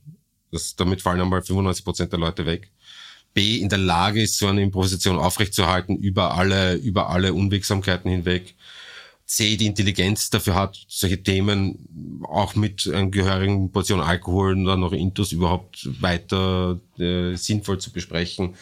Und dann auch noch so jemand ist, der dann nachher nicht auf die lustige Idee kommt, zum Beispiel zu sagen, na hey, äh, jetzt will ich mal irgendwie, keine Ahnung, 100.000 Euro haben, damit ich mir jetzt nicht umdrehe und äh, denen erzähle, was ihr da aufgeführt habt oder sonst was. Gibt's auch. Ähm, Gerade eine der Personen, die so für sowas in Frage kommen, haben wir vorher schon mal benannt. Also ähm, ja. Ähm, Stichwort Heinz-Christian Strache, Kronenzeitung. Ich habe da einen Zuspieler aus dem Video mitgebracht, den ich äh, äh, sehr bezeichnend finde. Hören wir uns den mal an. Verräter, wenn Sie wirklich die Zeitung vorher übernimmt, wenn es wirklich vorher, in dieser Wahlperiode, zwei, drei Wochen vorher, die Chance gibt, über diese Zeitung uns zu pushen, das ist ja das selber. Ja, eben, das meine ich. Aber Dann passiert ein Effekt, den die anderen ja nicht. Richtig, ja, das ist nur warte, klar, das geht auf ihrer Seite 10% plus, das geht nur. Das, also schau, wenn, wenn das Medium zwei, drei Wochen vor der Wahl plötzlich dieses Medium auf einmal uns pusht, ja, eben. dann hast du recht. Dann machen wir nicht 27, dann machen wir 34. Ja, das ist jetzt insofern interessant, als jetzt ein paar Jahre später wir ja äh, den Sachverhalt haben, dass äh, Sebastian Kurz von Boulevard 2017 zum Wahlerfolg getragen worden sein soll. Ja. Das ist insofern interessant, dass ja mittlerweile auch Aussagen von Thomas Schmidt vorliegen, wie er den Boulevard für Sebastian Kurz vereinnahmt hat mit Steuergeldern, nämlich Geldern des Finanzministeriums oder vereinnahmt haben soll. Ja, Heinz-Christian Stache wollte das mit der Krone-Zeitung machen, nur halt mit russischem Geld. Ja. Also die Frage ist, wer hier wen kopiert hat. Es ist auch ganz lustig, weil tatsächlich der Herr Strache im Gegensatz zu dem, was er öffentlich, was ich weiß, erzählt, war er nicht nach dem Abend auf Ibiza bei Herrn Bank auf der Yacht, sondern davor. Ich hat uns das dezidiert erzählt, er hat uns erzählt, war gestern auf der Yacht. Er hat nicht den Herrn Benko benannt, aber natürlich hat er gesagt, wir waren bei irgendeinem ganz bekannten äh, Investor oder ich weiß nicht, wie es genannt hat, Wirtschaftstreibenden auf der Yacht gestern eingeladen. Ah, und das ist schon natürlich recht lustig, wenn man weiß, dass der Benko exakt derjenige ist, der dann später genau das gemacht hat, worüber, was wir angeboten haben, nämlich 50 Prozent äh, oder zumindest 25 Prozent mhm. der Grundleitung hat er, glaube ich, übernommen mit der Option auf 50. Aber ja, das ist schon, also es gibt Parallelen. Die Frage ist jetzt, man kann sagen, okay, der Strache hat was gewusst und hat das einfach kopieren wollen auf seine, in sein eigenes Interesse. Oder man kann sagen, okay, äh, er hat die Idee äh, praktisch äh, irgendwo bei irgendwem in den Topf geworfen und jemand anderer war intelligent genug, was daraus zu bauen, wie auch immer dem sei. Aber dass da äh, reine Zufälle regieren sollen, bezweifle ich eher irgendwie. Eine Wahrnehmung, die sich da durchzieht, ist äh, Heinz-Christian Straches Rechtfertigung und Haltung. Also zunächst hat er ja gesagt, in Ibiza da war nichts und dann hat er gesagt, in Ibiza da war nichts als eine böse Intrige gegen mich, weil ich bin ja äh, zu jeder Minute standhaft geblieben. Ich schlage vor, wir spielen noch einen äh, Zuspieler. Klar, und dann sind wir genau beim Thema Starmarkt, Autobahnen. Du, das erste in einer Regierungsbeteiligung, was ich hatte zusagen kann, ist, der Haselsteiner kriegt keine Aufträge so, okay. und da haben wir ein riesen Volumen ja, von interessanten infrastrukturellen Veränderungen, wenn da eine Qualität da ist und ein qualitativer Anbieter da ist, ja, bin der Erste, der ja, Entschuldige, Entschuldige, dann sage ich dann soll sie nämlich eine Firma wie die Strabag gründen, weil alle staatlichen Aufträge, die jetzt die Strabag kriegt, sind Ziel Ja, also das klingt jetzt für mich nach einem angekündigten Amtsmissbrauch. Okay, er war jetzt damals Oppositionspolitiker und hat sicher dick aufgetragen, aber letztlich hat er ja da nichts anderes gesagt, ist, wenn ich könnte, würde ich. Ja, absolut. Also er hat uns das mehr als deutlich zu verstehen gegeben. Das Problem war, er wollte, ich wollte von ihm das klare Ja haben und er hat es halt in 100 Varianten versucht zu umschreiben. Genauso wie er eigentlich von mir wollte, dass ich meine Angebote umschreibe und immer zusammengezuckt ist, wenn ich ihm direkt rausgehauen habe. Ähm, aber ich habe es halt absichtlich gemacht. Einerseits, weil ich wusste, ich habe hier eine Chance nur. Also ich kriege nicht noch so einen Abend, einfach weil ich die Oligarchen nicht nochmal krieg, so leicht. Äh, zweitens auch der Anwalt schon wegen Budget äh, genörgelt hatte, was auch zu, äh, zu, ähm, zur Konsequenz hatte, dass wir im Endeffekt in dieser kleinen Villa gelandet sind, da irgendwo in der Pampa von Ibiza statt in einer richtigen repräsentablen Oligarchenvilla irgendwo direkt am Strand. Also ich wusste schon, äh, es, meine Möglichkeiten gehen den Ende zu und ich muss jetzt also das meiste daraus machen, was möglich ist, make the most of it. Und deswegen halt, also ich habe mich nicht zurückgehalten. Ähm, ich war auch ehrlich gesagt dann irgendwann genervt, weil ich war bei genug solchen Gesprächen dieser Art anwesend in meinem Leben, um zu verstehen, dass er x-fach schon Ja gesagt hatte, ohne es zu sagen. Und äh, wir alle wussten es. Es waren im Endeffekt, äh, ich weiß, äh, wir sind dort gesessen, ich weiß nicht, wie man es vergleichen soll. Es saßen so fünf Leute am Tisch herum. Jeder wusste, dass jeder davon verstanden hatte, was los ist. Und jeder war eigentlich schon genervt und wollte eigentlich schon aufstehen, weil es war schon alles x-fach besprochen und wir blieben halt dort sitzen, weil, weil es nicht ausgesprochen war. Das war so, weiß nicht, womit man es vergleichen kann, aber es, es, es war dezidiert äh, frustrierend. Und nämlich für alle Seiten, nicht nur für uns, sondern auch für die. Also was es jedenfalls nicht war, korrigiere mich, es hat sich äh, niemand in nationalsozialistischen Wiederbetätigungsfantasien äh, ergangen. Es, äh, es gab kein Kokain. Nein, es gab kein Kokain. Es gab darüber hinaus auch keine Schlüpfrigkeiten gleich ja. welcher Art. Also es gab in Wahrheit, um zurückzukommen aufs Niederschwellige, nichts Kompromittierendes dieser Art. Was ihr hattet, war ein hochpolitisches, problematisches Gespräch. Okay. Und der Herr Strache, der irgendwann seine Augen nicht vom, vom Hintern der Oligarchen nehmen konnte, aber sonst, das dürfte vielleicht seine Frau irgendwie irritiert haben später, was ich gehört habe, aber. Okay, Team Hessenthaler kehrt nach Wien zurück und was passiert dann? Tja, dann passiert mal eigentlich, ähm, eine Woche lang oder so nichts und dann meldet sich der Herr Gutenus, äh, was ich eh schon befürchtet hatte, und sagt, hey, wie schaut's jetzt aus? Weil, wie gesagt, uns war eigentlich allen klar, dass wir irgendwie Deal getroffen hatten. Herr Gutenus ist ja dann sogar nochmal reingegangen bei der Abfahrt und hat der Russin, der Oligarchin nicht äh, dann mehr oder weniger klar gesagt, er, sagt schon ja, aber er kann es halt nicht sagen, aber ich bin hier und wir können das alles machen und wir stehen hinter dir und kann was. Also nochmal die, die Bestätigung quasi dieses Deals gebracht. Und jetzt hat also Herr Guterres natürlich angeklopft und gesagt, hey, ähm, wie schaut's aus? Und das Problem war, ich hatte jetzt also Ibiza abgeschlossen, war eigentlich nicht mal so begeistert über das Resultat, weil tatsächlich eben die Ambition da war, ähm, in der, den Herrn Streicher dazu zu kriegen, klar zu sagen, okay, gibt's mir fünf Millionen und ich mach das. Das hat er tatsächlich nicht. Also muss man ihm schon, das muss man ihm zugestehen. Also er hat jetzt nicht gesagt, ich will für mich das und das und das und das und dann mache ich das und das und das und das, sondern Natürlich hat er anklingen lassen, dass er auch nicht abgeneigt wäre über persönliche Vorteile, wie eine Vorstandsposten, wie er dann gesagt hat, wenn er mal in Pension geht oder kleine Spenden hier und da. Aber er hat es halt nicht ganz so dezidiert gebracht, wie ich es gerne gehabt hätte. Und der Anwalt war auch, also er hat das äh, angesehen und juristisch bewertet und hat mir auch gesagt, äh, klipp und klar, auch wenn das Herrn Strache jetzt wahrscheinlich freuen wird, das zu hören, aber er hat halt gesagt, blöd reden ist nicht strafbar. Und das war's halt momentan. Das war tatsächlich, ich meine, es war schon klar, dass die Intentionen weit von legal entfernt waren und die Themen auch weit von legal entfernt waren und auch der Fakt, das Faktum, dass er hundertmal sagt, es muss alles legal sein, änderte nichts daran. Aber es war halt nun mal nur Gerede. Und wir hatten nicht die Möglichkeit, wir hatten keine 53 Millionen, wir hatten auch keine Kronzeitung, also wir hatten Schwierigkeiten, diese Sachen, auch wenn sie theoretisch umsetzbar gewesen wären mit dem Herrn Strache, aber tatsächlich dann umzusetzen. Also sie Realität werden zu lassen. Dementsprechend sind wir zurück bei dem Punkt, blöd reden ist nicht strafbar. Und ähm, nun meldet sich also Herr Gutenos bei mir und wollte natürlich Nägel mit Köpfen machen. Und ich hatte nichts zu bieten und ich hatte auch von Seiten des Anwalts eigentlich kein Budget mehr, weil der jetzt ähm, A, ein bisschen enttäuscht war über den Verlauf von Ibiza, B, äh, das Ganze ihm auch von der Richtung, in die das jetzt ging, schon, also wie gesagt, ist oft so bei Leuten, die sich so in etwas äh, ein bisschen reintigern und dann draufkommen, das ist vielleicht die, die Geliebte in der Nebenwohnung ist vielleicht doch problematisch und vielleicht wäre es doch besser gewesen, nicht auf Tinder so viel zu schreiben, sondern vielleicht, also so in der Richtung. Also ähm, ihr hattet quasi äh, zu dem Zeitpunkt das Zeug, das schon aus dem Jahr 2015 übrig geblieben war, das keinen Abnehmer fand, ein Video, mit dem nicht alle zufrieden waren und Gutenus im Genick, der ein Geschäft machen wollte. So ziemlich genau das. Und ähm, ich wollte Herrn Godenos natürlich nicht einfach äh, sagen, nee, komm, vergiss mal wieder, weil das war einfach äh, nicht, nicht wirklich sehr glaubwürdig anhand dessen, was wir da alles äh, gemacht hatten vorher. Dann haben wir also weitere Treffen mit ihm gemacht und kam dann recht schnell auf die Idee, naja gut, okay, der Abend ist nicht gut gelaufen, das hat auch er mitbekommen. Also nicht perfekt gelaufen, sagen wir mal so. Und was kann ich jetzt also machen? Na, gib ihm doch die Schuld dafür. Und habe das also gemacht und habe mich also hingestellt und habe gesagt, okay, was ist los mit euch?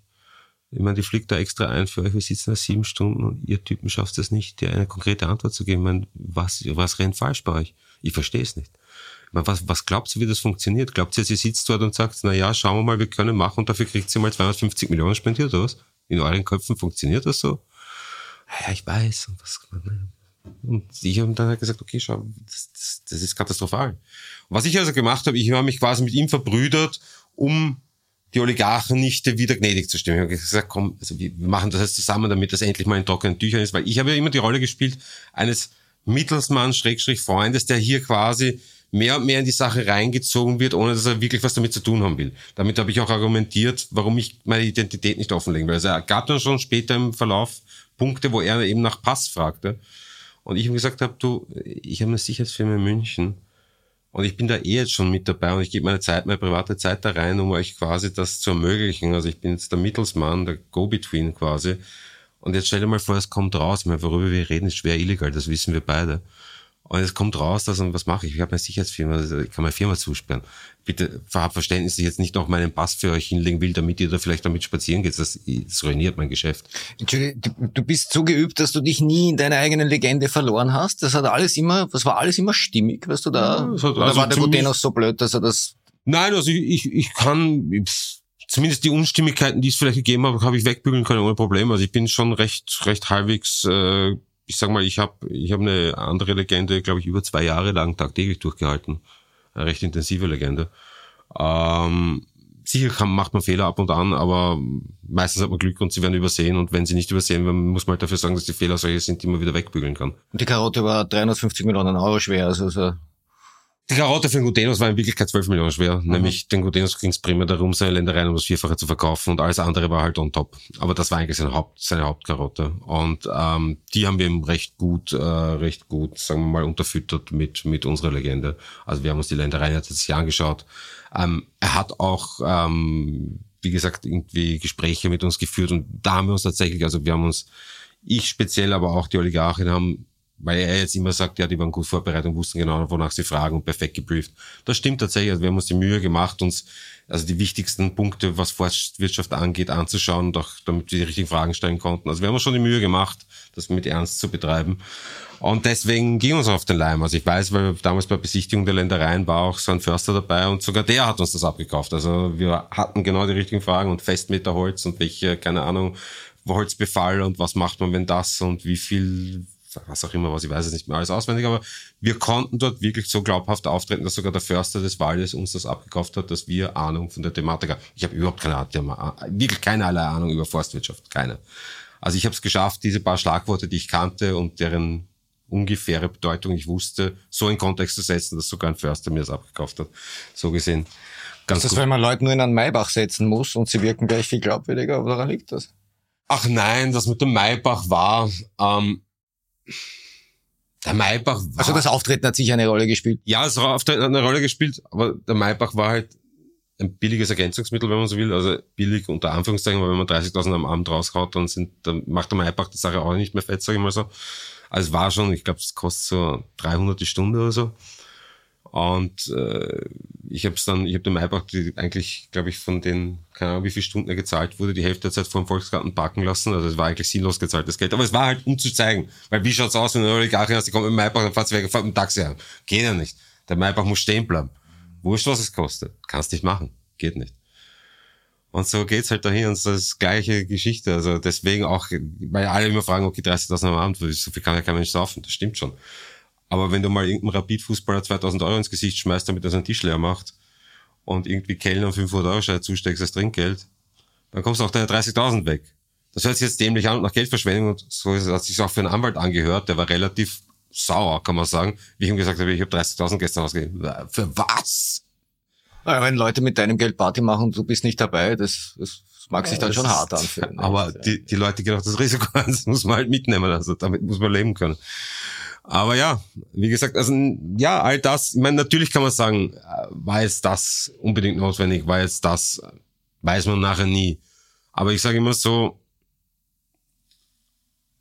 meiner Erfahrung nach, und deswegen war ich immer recht selektiv, für wen ich solche Sachen gearbeitet habe. Ich habe gute Erfahrungen damit gemacht, ähm, sehr groß einzusteigen in Sachen, also sehr teuer, weil man sehr hochlevelig einsteigen kann.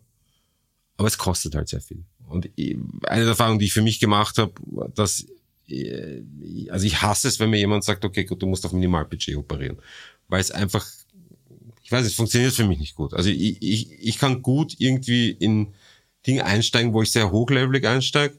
Und du brauchst halt das gewisse Drumherum dazu. Also ich weiß, beim anderen Projekt, das ich hatte, da wollten, wollten mir die Auftragsgeberseite, da gab es einen ewigen Streit drüber, weil ich darauf bestanden habe, einen Porsche zu haben und die wollten mir irgendwie einen Ford geben. Und ich habe gesagt, was machen wir mit dem Ford? Ich brauche keinen Ford.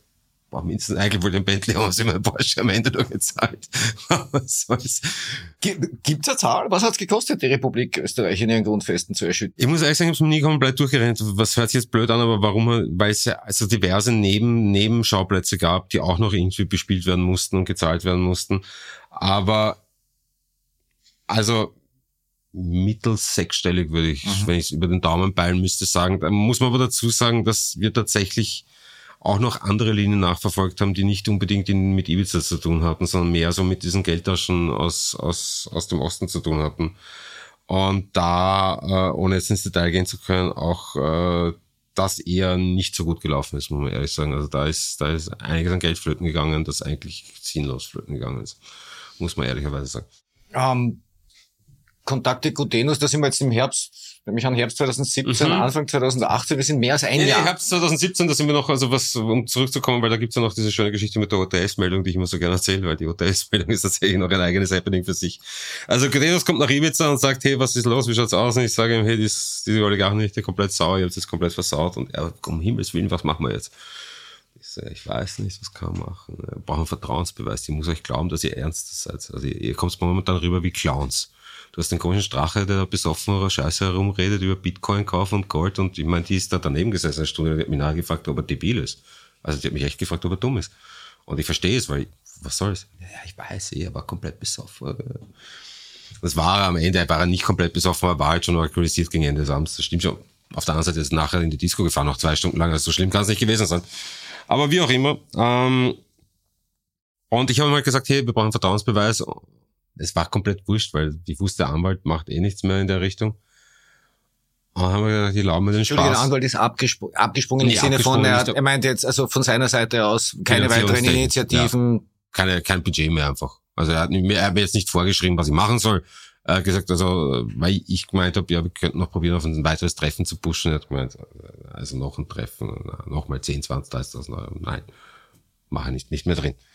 Ähm, und dann habe ich ihm halt entlang, weil ich tatsächlich äh, mich an diese, diese alten Spionagegeschichten erinnert habe, wo es immer so schön heißt, keine Ahnung was, gab es, wenn man das, solches Kind so ab und zu auf Flughäfen gelesen, diese, keine Ahnung, wie es auch immer heißt, Freddy Forsyth und so, diese alten Spionageromane, wo es dann immer heißt, wenn du eine Annonce veröffentlichst in dem und dem Zeitungsplatz, dem und dem Datum, das bedeutet das, keine Ahnung, was auch immer.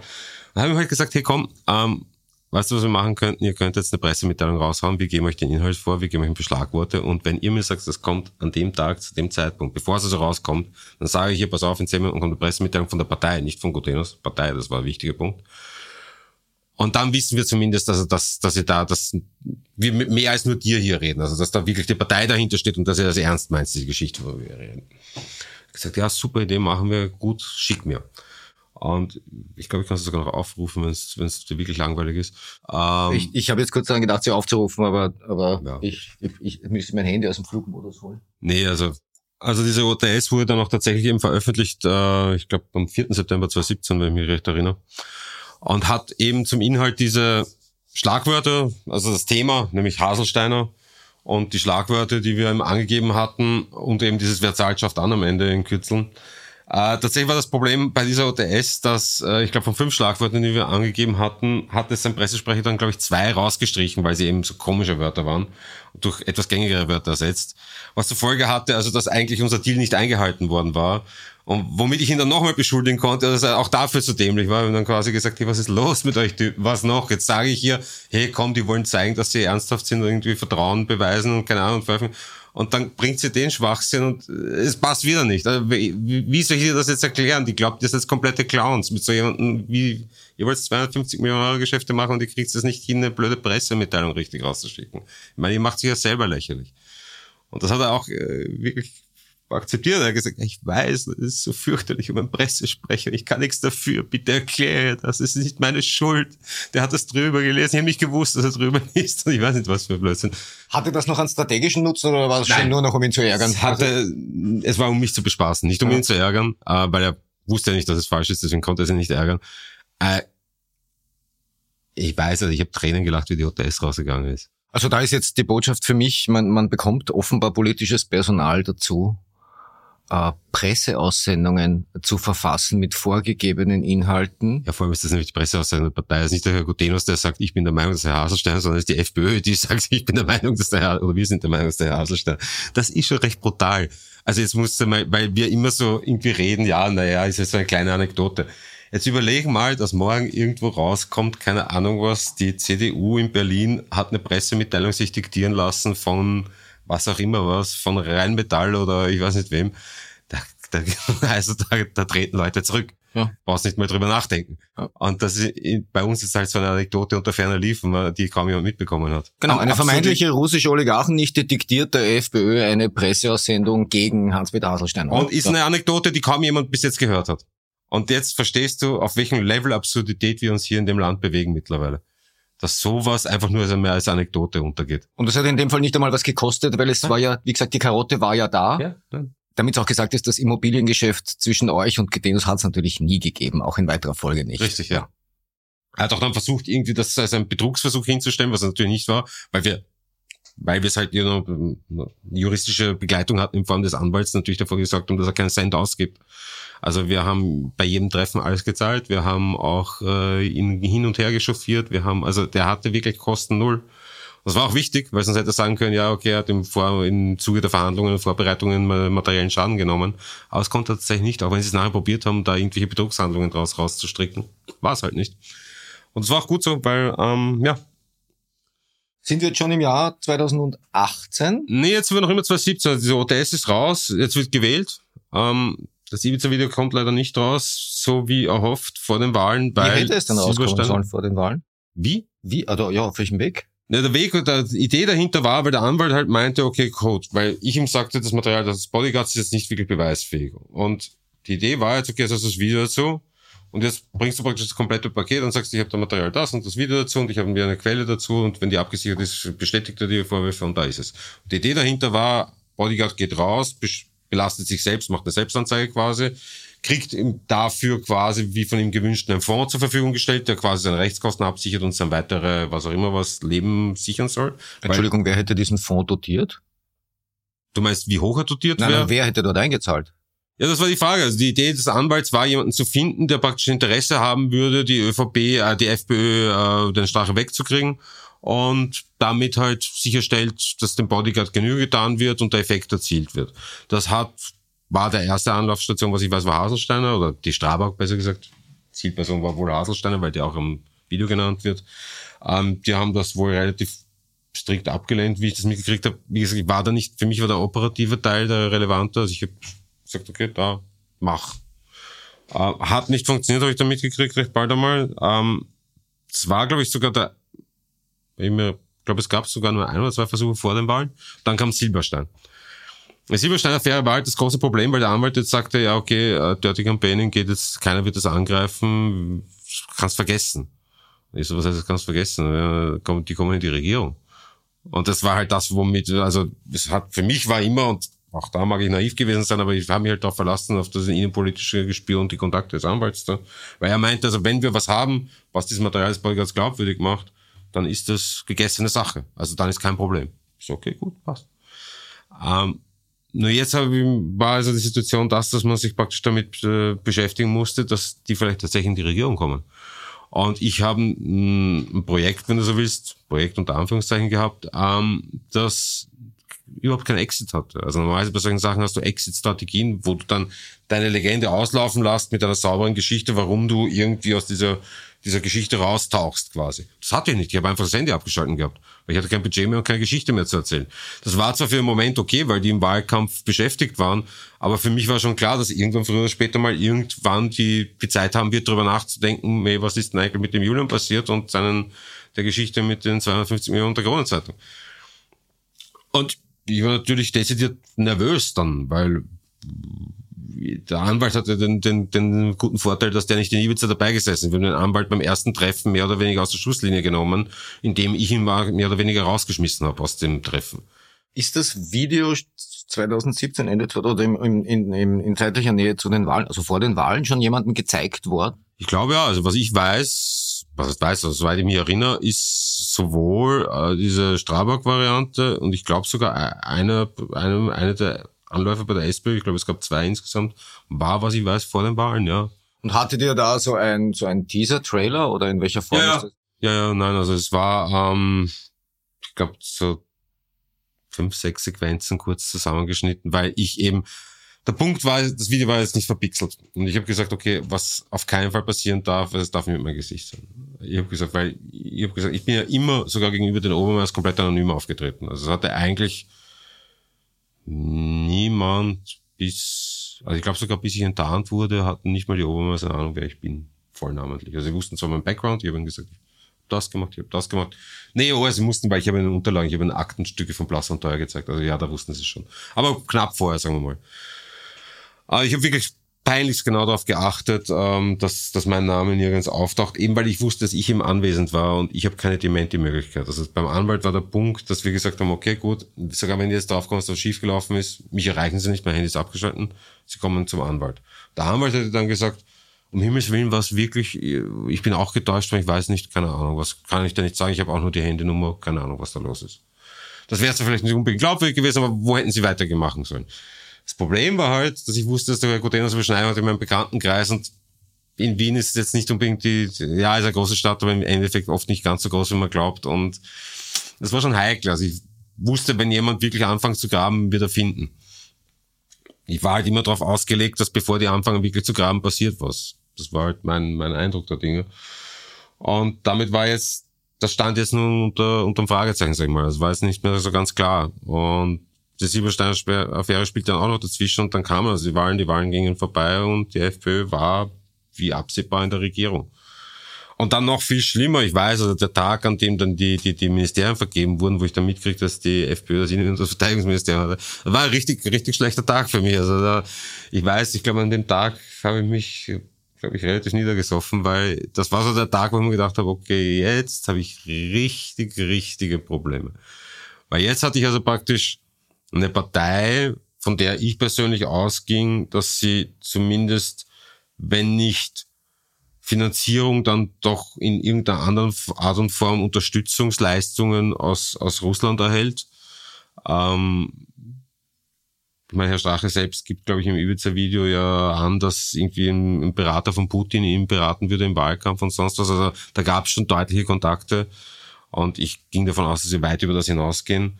Ähm, die, deren Chef und jetzigen Vizekanzler ich also quasi wegputschen konnte, wenn man so will, so wie die es immer so schön ausdrücken, ähm, mit einem Video, das ich erstellt hatte. Und die hatten auf ihrer Seite einen kompletten Staatsapparat mit Verteidigungsministerium und Innenministerium. Die Innenministerium ist sowieso, wenn man ein bisschen was über österreichisches Innenministerium weiß, jetzt nicht unbedingt äh, FPÖ-feindlich gesinnt, sage ich mal.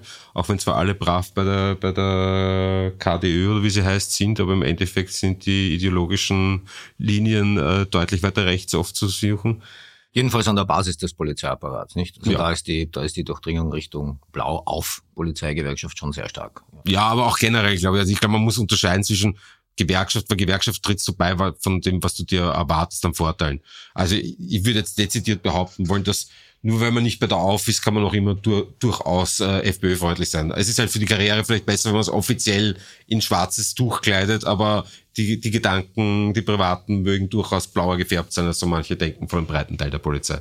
Das traue ich mich schon zu sagen. Man braucht sich nur zum Beispiel anschauen. Ich glaube, es gab mal einen ganz schönen Artikel lustigerweise sogar im Kurier, man möge es nicht glauben, ähm, über das Wahlverhalten im 16. Bezirk in dieser Polizeisiedlung, die, glaube ich, mit 60 oder 64 Prozent FPÖ-Wähler äh, gewählt hat. Also das lasse ich da nicht mehr mit der, mit der Beteiligung bei der Auf, äh, auf, Aufschlüsseln. Da geht schon drüber hinaus deutlich.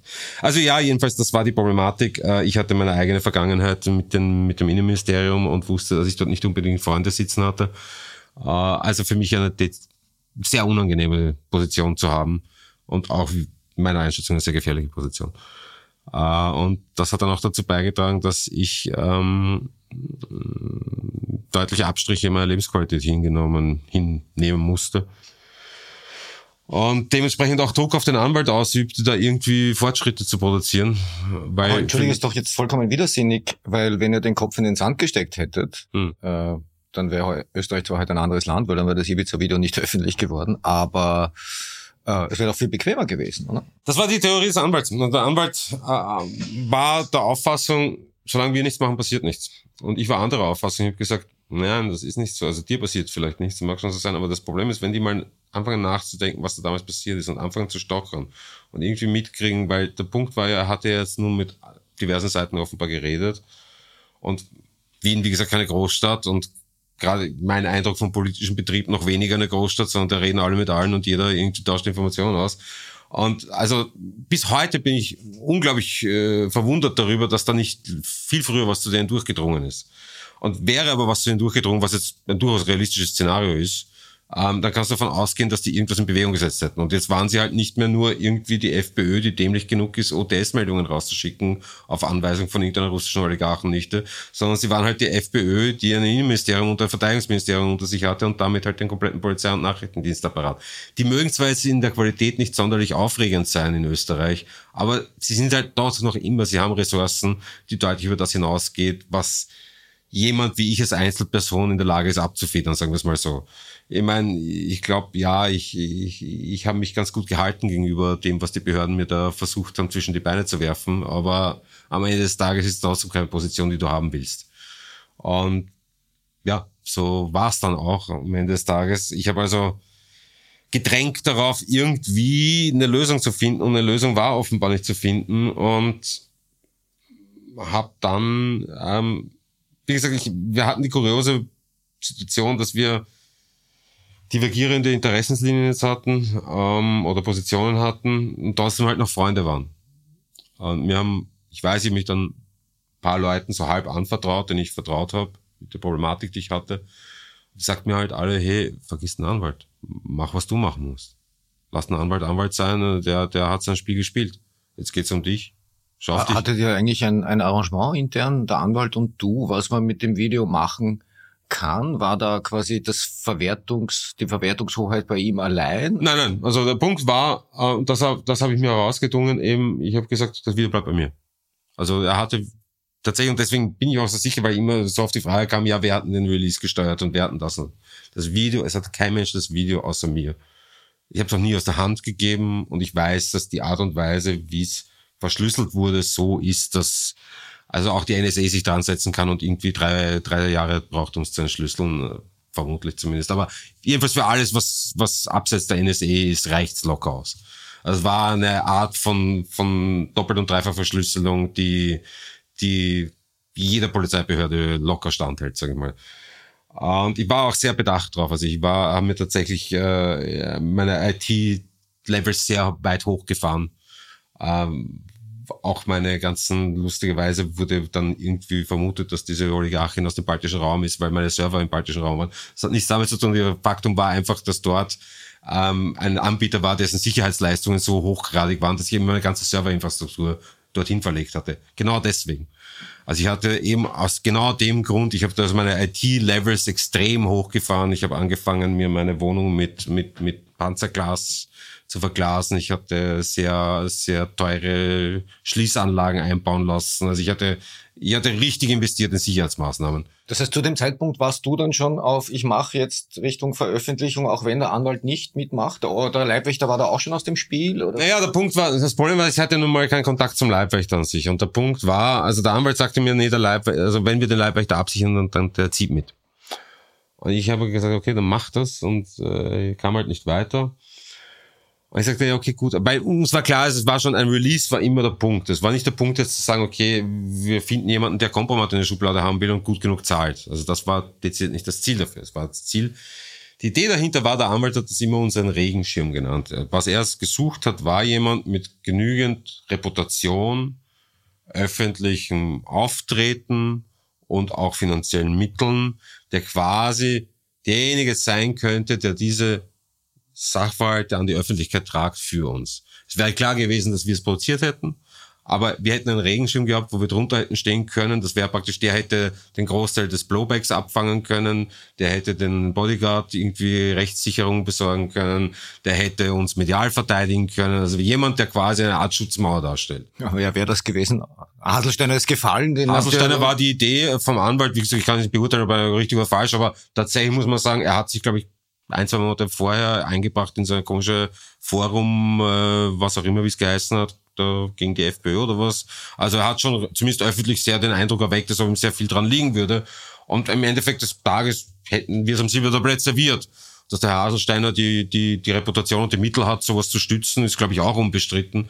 Also so gesehen scheint mir die Idee jetzt nicht ganz so absurd. Ich kenne natürlich nicht die internen Verwicklungen von Herrn Haselsteiner, weiß ich nicht. Also ich will ihm jetzt nicht irgendwie äh, vorwerfen, dass er nicht getan hätte, aber also es schien mir als Überlegung jetzt nicht weltfremd, sagen wir es mal so. Ähm, das war eben nicht erzielbar und damit war halt die, die ursprüngliche Idee nicht durchführbar die ursprüngliche Idee eben, dass der Bodyguard rausgeht, weil er halt seinen komischen Fond da kriegt, äh, den Strache belastet, Strache dementiert und dann hat man das Video als Gegenbeweis raus. Das war die ursprüngliche Idee immer. Und ich habe dann eben gesagt, okay, gut, pass auf, wir brauchen jetzt sowieso ein Medium, das veröffentlicht. Dann, wenn du dann auf der Seite nicht weiterkommst, lass mich doch zumindest mal die andere Seite, weil die brauchen ja eh Zeit, das zu prüfen und so weiter. Dann ist halt nicht der Haselstein oder sonst wer das zum Medium tragt, sondern wir tragen es hin und du kannst dann noch immer diesen Regenschirm suchen, ist ja egal, von welcher Seite es jetzt kommt. Dem Anwalt war das alles sehr un unbequem, weil er war recht, er war jetzt nicht in der gleichen Position wie ich, sage ich mal. Also er hatte nicht die Problematik, die ich hatte. Und ähm, für ihn war ich, für ihn war jeder Schritt ein Risiko und für mich war jeder Tag mehr ein Risiko. Also wir hatten, das war der Unterschied. Für ihn war Warten die beste Variante und für mich war Warten das Problem. Das, und gleichzeitig war ich aber nicht bereit, eben zu sagen, okay, gut, äh, mein lieber Freund, äh, hier trennen sich unsere Wege. Und äh, er konnte sich nicht von mir trennen und ich glaube auch nicht, dass er es wollte. Also wir hatten jetzt, wir hatten schon intensive Diskussionen. Ich will jetzt nicht so darstellen, als ob das irgendwie eitle Freude Sonnenschein gewesen wäre. Das war es nicht. Also wir hatten schon deutliche, deutliche Diskussionen darüber, aber immer auf einem Niveau, wo unsere Freundschaft gehalten hat. Und ja, das, das war ihm die Problematik und ich habe ihm dann abgerungen. Also im Endeffekt, statt halt zu sagen, okay, ich mache es, wie ich will, weil ich habe sowieso das Video und äh, wer kann mich stoppen, ähm, habe ich halt gesagt, komm, lass mich, probieren wir das, gib mir ein bisschen Luft zum Atmen. Und habe halt versucht zu ziehen in meiner Richtung. Und ähm, habe ihm halt abgerungen, mal ich kann mit Medien Kontakt aufnehmen. Und das nächste Problem war, ich hatte mit Medien nicht so Mut. Also in meiner Branche, das, was du am meisten fürchtest, sind Medien eigentlich fast. Also du willst Medien nicht und du willst auch keine Vor. Also ich habe nichts mit Medien zu tun gehabt. Hatte auch keinerlei Ahnung, außer dass ich die Ahnung hatte, ich möchte nicht zu österreichischen Medien. Und ich wollte auch nicht irgendwo, jetzt war mir schon klar, du kannst bei jeder großen Zeitung anrufen und sagen, du hast da brisantes Material, aber ich wollte auch nicht anrufen, weil er muss sich identifizieren und muss, also ich wollte einen Weg, wo ich anonym mich bewegen kann, operieren kann, aber gleichzeitig ernst genommen werde. Ich wollte auch nicht irgendwie über die Sekretärin und die zweite Sekretärin und dann den, den stellvertretenden Chef des Tages und sonst was, sondern ich wollte direkt wohin, wo ich ernst genommen wäre und wo man keine blöden Fragen mehr stellt. Und das war nicht so leicht. Und ich habe dann tatsächlich meine, nach langem, nach langem Überlegen, äh, meine erste Ex-Freundin angerufen. also nur, nur um jetzt mal wieder zurückzukommen von wegen so hochprofessionell. Äh, ich habe meine erste Ex-Freundin angerufen, die ich glaube ich knapp zehn Jahre lang oder ich weiß nicht wie lange nicht gesehen hatte und hab, weil sie, ich halt der Meinung war, dass sie solche Art Kontakte vielleicht besorgen könnte.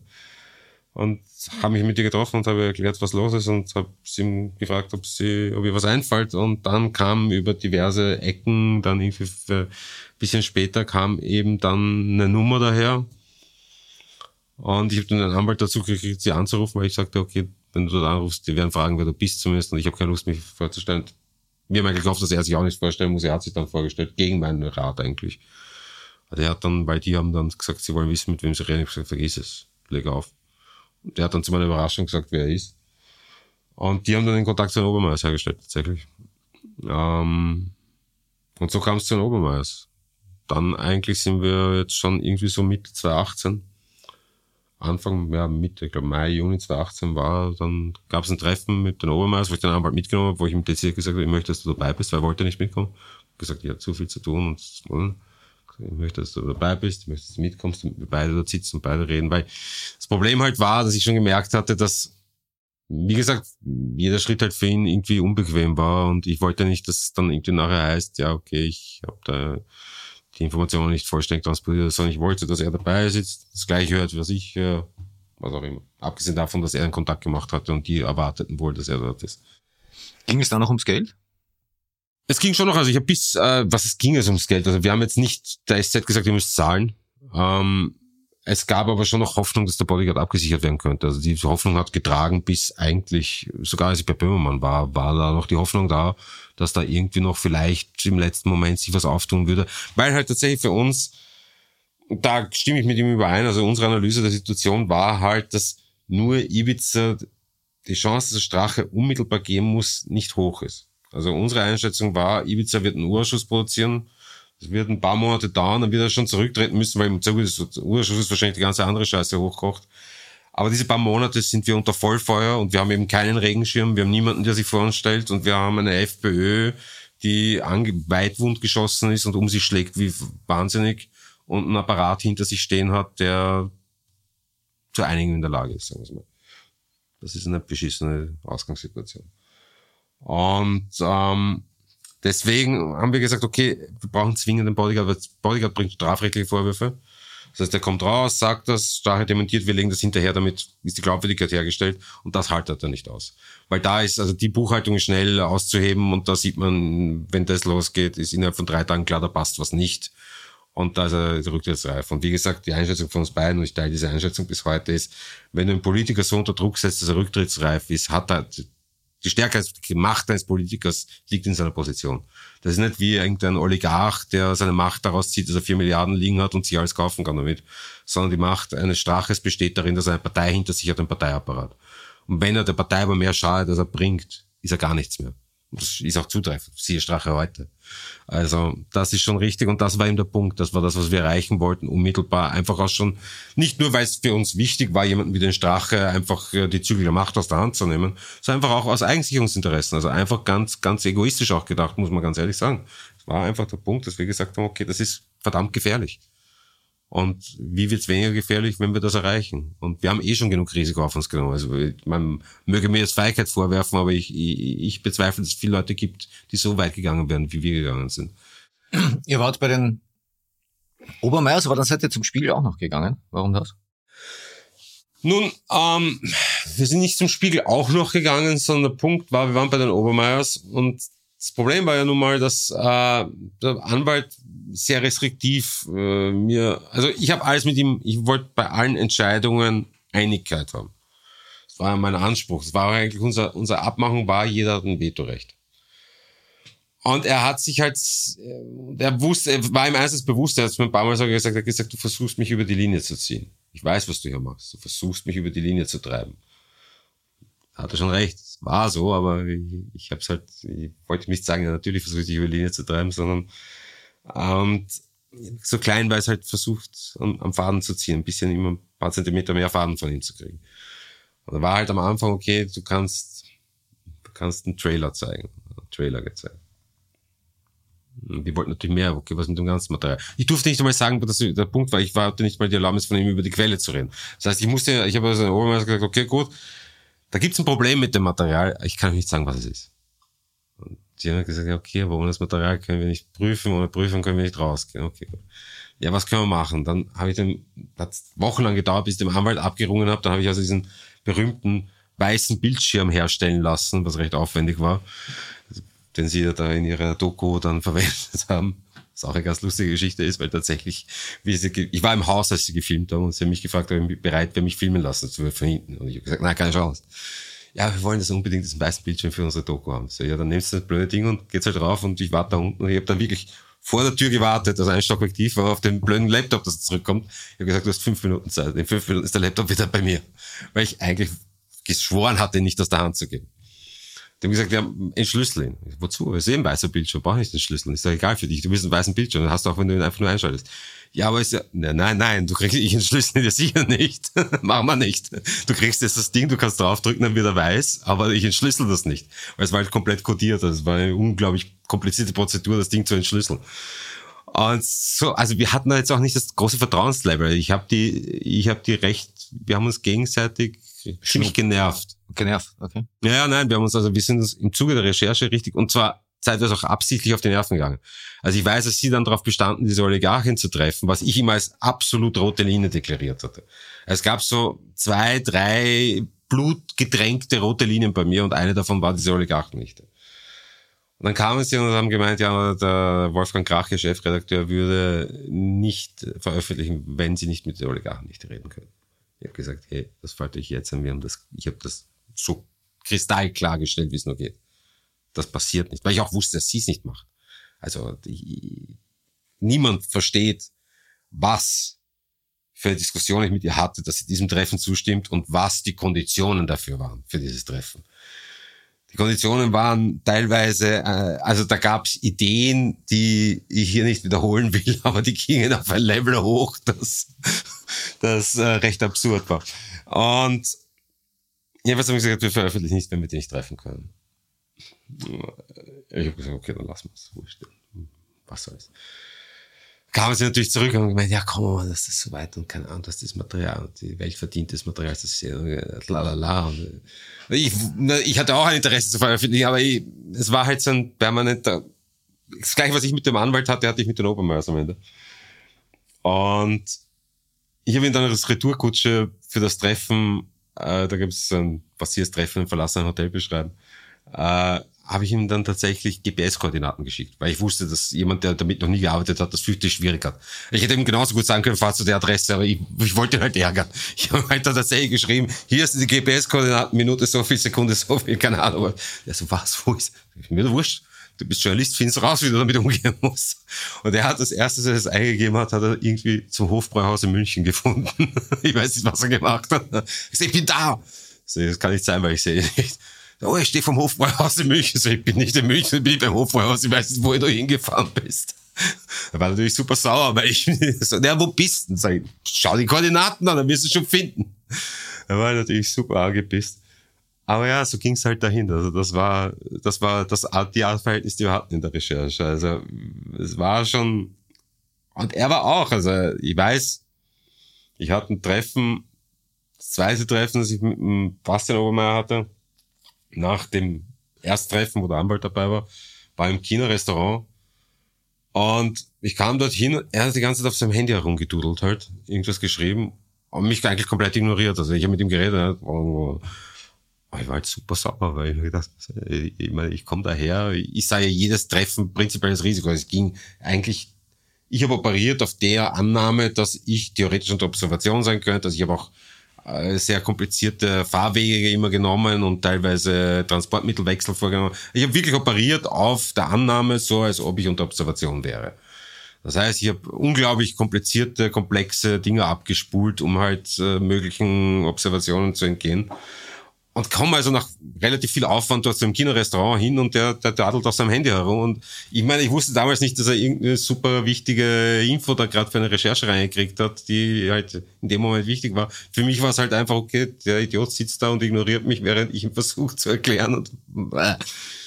Das war ziemlich zäh, dieses Material unter die Leute spricht schlussendlich offenbar, oder? Also wenn ich ja, das war nicht zäh, ich meine, man hätte es einfach hinlegen können, dann wäre es kein Problem gewesen. Das Problem ist halt, das konnte ich nicht. Und die verstanden nicht, warum am Anfang. Man muss, ich meine, aus ihrer Perspektive bedarf versteht das schon, weil da ist jemand, der zeigt dir quasi was her. Und dann sagt er, ja, du kannst es nicht haben und ich kann nicht erklären, warum. Und obwohl war bei ihnen so, sie haben sich anfänglich, weil sie natürlich nicht wussten, den Grund war wahrscheinlich die Annahme, naja gut, wenn wir jetzt ihm die kalte Schulter zeigen, dann kommt er eh, weil er ist einmal zu uns gekommen, jetzt zeigen wir ihm halt die kalte Schulter, dann wird er wiederkommen nicht wissend, dass es nicht an mir lag. Also wie ich dann erklärt habe, wie ich dann vom Anwalt nach Monaten die Erlaubnis hatte, ihnen zu erklären, was das Problem ist, verstanden sie es. Aber das Problem war, sie konnten es auch ihren Leuten nicht erklären. Sie hatten das gleiche Problem auch intern. Sie konnten es nicht sagen. Sie konnten sagen, wir gibt das Ding, wir kriegen das Material aber nicht. Die Frage der Chefredaktion war, warum nicht? Die können wir nicht sagen. Und auch gegenüber zum Beispiel den anderen Medien. Also, weil ich weiß, ähm, da gab es ja nach Release dann äh, von vielen Medien die Frage, na, warum hat das zwei Jahre gedauert? Und ich weiß, also da gab es dann, die Obermeisterung ist, glaube ich, was ich weiß, ich möchte jetzt nicht für sie reden, aber was ich weiß, intern kommuniziert, ja, gibt schon Gründe dafür, aber können sie nicht nennen. Und ja. Spiegel, wie, wie kam der Spiegel? Also, Spiegel, Spiegel war tatsächlich, ähm, ich hatte dann, es gab jemanden, den ich kannte und dem ich vertraute, der meinte, warum ist noch ein Spiegel dazu? Und ich so, warum Spiegel? So, naja, warum nicht? Also erstens, weil ich mich eben beschwert hatte bei dem über die Obermeiers und ihre Art halt. Und der meinte halt, ja, warum nicht den Spiegel auch? Ich kenne da jemanden und irgendwann mal vertrauen und keine Ahnung was. Ich so, bin mir da ein bisschen überlegt und mir gedacht, ja, warum nicht eigentlich? So kam ich eigentlich auf die Idee, die Bandbreite zu erweitern. Also für mich war halt, es dauerte eh irgendwie, offenbar es zog sich, es war absehbar, dass wir noch nicht releasefähig waren, wenn man so will. Und ich dachte, was schadet? Also warum nicht? Ist doch gut. Erstens war die Möglichkeit da, dass da mehr, mehr Leute erreicht werden. Zweitens hat der mir irgendwie gesteckt, äh, du, wenn Spiegel und SZ, die noch nie irgendwie kooperiert haben, gemeinsam rausgehen mit einer Story aus dem garantierten Knall. Er sagt allein das Faktum, dass die zu zweit mit einer Story rausgehen, ist schon wurscht, was die Story ist. Nur das Faktum, dass die zu zweit rausgehen, hast du die Aufmerksamkeit von der ganzen Medienbranche. Du sagst, super, perfekt. Was will ich mehr? Genau das will ich. Und so kam ihm der Spiegel in die Ziehung. Der kam aber deutlich später. Also der Spiegel war sicher mal sechs Monate oder was nach Erstkontakt SZ oder so. Auftritt Jan Böhmermann. Mhm. Oder eigentlich Auftritt Julian Hessenthaler bei Jan Böhmermann. Das ist ein Thema, das hochgekocht ist die letzten Tage, zu dem ich mich bis dato enthalten habe. Ähm, ich habe dazu allerdings einen Beitrag zu leisten. Na, dann leist mal deinen Beitrag. Äh, ich hatte tatsächlich Gelegenheit, mit äh, Jan Böhmermann darüber zu sprechen, und zwar 2020, Anfang 2020, da war ich mit äh, meinem Bühnenpartner Klaus Opitz wegen eines Projekts dort. Hm. Und wir haben in größerer Runde fünf, sechs Leute auch darüber geredet, über deinen Besuch hm. bei, bei ihm und seinem damaligen Produzenten. Und so wie ich das äh, mitgenommen habe, hat er dem, was du da, aber darüber werden wir noch reden, was er überhaupt zu sehen bekommen hat. Meines Wissens nämlich nicht viel, außer ein ja. Transkript. Also das Video jedenfalls nicht gesehen. Ja. Ähm, du hast vor den weißen Screen erwähnt ähm, am Laptop. Ja. War das dieser Screen, für den man Spezialbrillen brauchte, um den Inhalt zu sehen? Ja, soweit ich mich erinnere, hat Böhmermann also geglaubt, er musste jetzt Brillen aufsetzen, er wird quasi auf den Arm genommen. Es ist ein, ein Scam von irgendwelchen Spaßvögeln, äh, gut gemeint, böse gemeint, aber jedenfalls nicht wohlmeinend. Mhm. Ähm, da macht er nicht mit und hat schlussendlich äh, auch tatsächlich, glaube ich, nur ein Transkript gesehen. Interessant ist aber ein, die Frage Vertraulichkeit. Also wenn ich das jetzt richtig verstanden habe, ihr habt einem damaligen Produzenten bei dem Besuch eine Vertraulichkeitsvereinbarung zur Unterschrift vorgelegt. Böhmermann kam zu spät und hat diese dann auch nicht unterschrieben. So zumindest hast er es dann uns erklärt. Ähm, es wurden Vertraulichkeits Vertraulichkeitsvereinbarungen unterzeichnet. Es ist richtig, dass Herr Böhmermann keine persönlich unterzeichnet hat. Es ist allerdings richtig auch, dass Leute aus seiner Redaktion ähm, ihn namentlich mit draufgesetzt haben, also quasi für ihn unterzeichnet haben und garantiert haben. Und es ist mit Sicherheit richtig, dass die Vertraulichkeit für alle klar war. Also die Behauptung, dass er nicht wusste, dass hier keine dass Vertraulichkeit herrschen würde oder erwartet werden würde, würde ich in Abrede stellen wollen. Aber er hat recht, wenn er sagt, und das habe ich auch nie behauptet. Ich glaube, ich, weil das Ganze über dieses Thilo Jung ähm, Interview hochgekommen ist, obwohl ich den Inhalt eigentlich schon mehrfach wiedergegeben hatte. Ähm, ich habe nicht behauptet, dass er welche unterschrieben. Ich habe gesagt, es wurden welche gezeichnet. Das stimmt auch. Ähm, ich würde mich auch auf die Position stellen wollen, dass jedem dort klar war, dass äh, Vertraulichkeit äh, erwartet und gewünscht ist, wird und gewünscht ist. Ähm, ich möchte jetzt ehrlich gesagt nicht allzu tief in die Bewertung dieser Geschichte eintauchen, einfach aus dem Grund, weil ich mitgekriegt habe, wie auf Twitter diverse Seiten ihre Interessen versuchen damit zu befeuern und ich mich nicht unbedingt zum Spielball dieser, dieser Thematik machen lassen will. Was ich vielleicht aber abschließend, um das Thema zu schließen, sagen möchte, ist, wenn Herr Böhmermann, so wie er offenbar in seiner Sendung getan hat, sich auf die aussagt, er wollte sich nicht zum Statisten einer anderen Geschichte machen lassen, dann würde ich ihm doch nahelegen wollen, mal darüber nachzudenken, wie wir uns gefühlt haben, als er uns zu Statisten degradiert hat mit seinem Auftritt.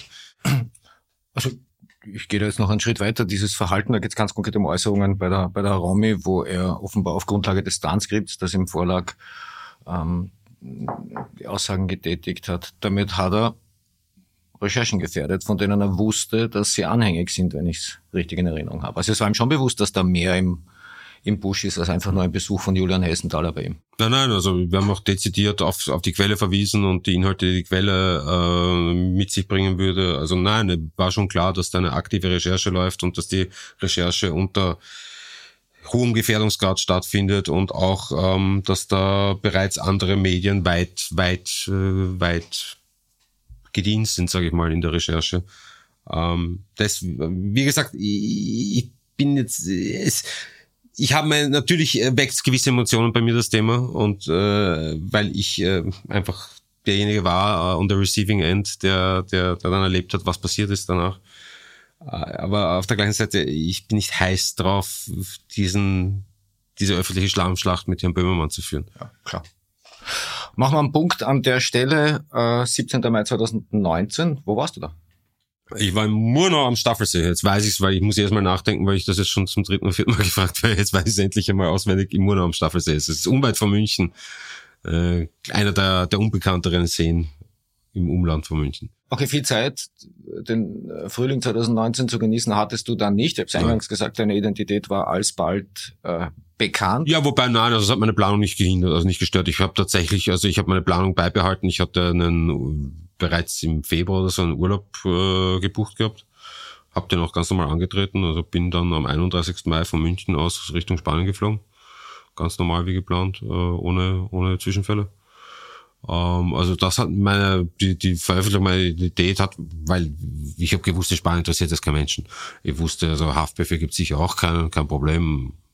Ich wollte halt einfach nur nicht unbedingt, also die Medien haben, haben meine Firma belagert und haben halt alle belagert, die, die in meinem Umfeld waren, soweit es eruierbar war. Aber ich wusste, also in Spanien wird das nicht zutreffen und äh, ja, war dann knapp sechs bis acht Wochen in Spanien. Uh, trotzdem ist das Ganze dann nicht allzu gemütlich ausgegangen für dich in weiterer Folge. Das ist richtig. Ähm, du wurdest in Deutschland festgenommen. Weit später, ja, dann ja. im Dezember 2020. Auf österreichischen Wunsch hin, auf österreichischen Behörden Wunsch hin. Was mhm. war da der Verdacht damals, die Vorwurfslage? Der Vorwurf war Drogenhandel, also schwerer Drogenhandel sogar, und äh, das war ja Unterpressung, waren die Gründe für den Haftbefehl.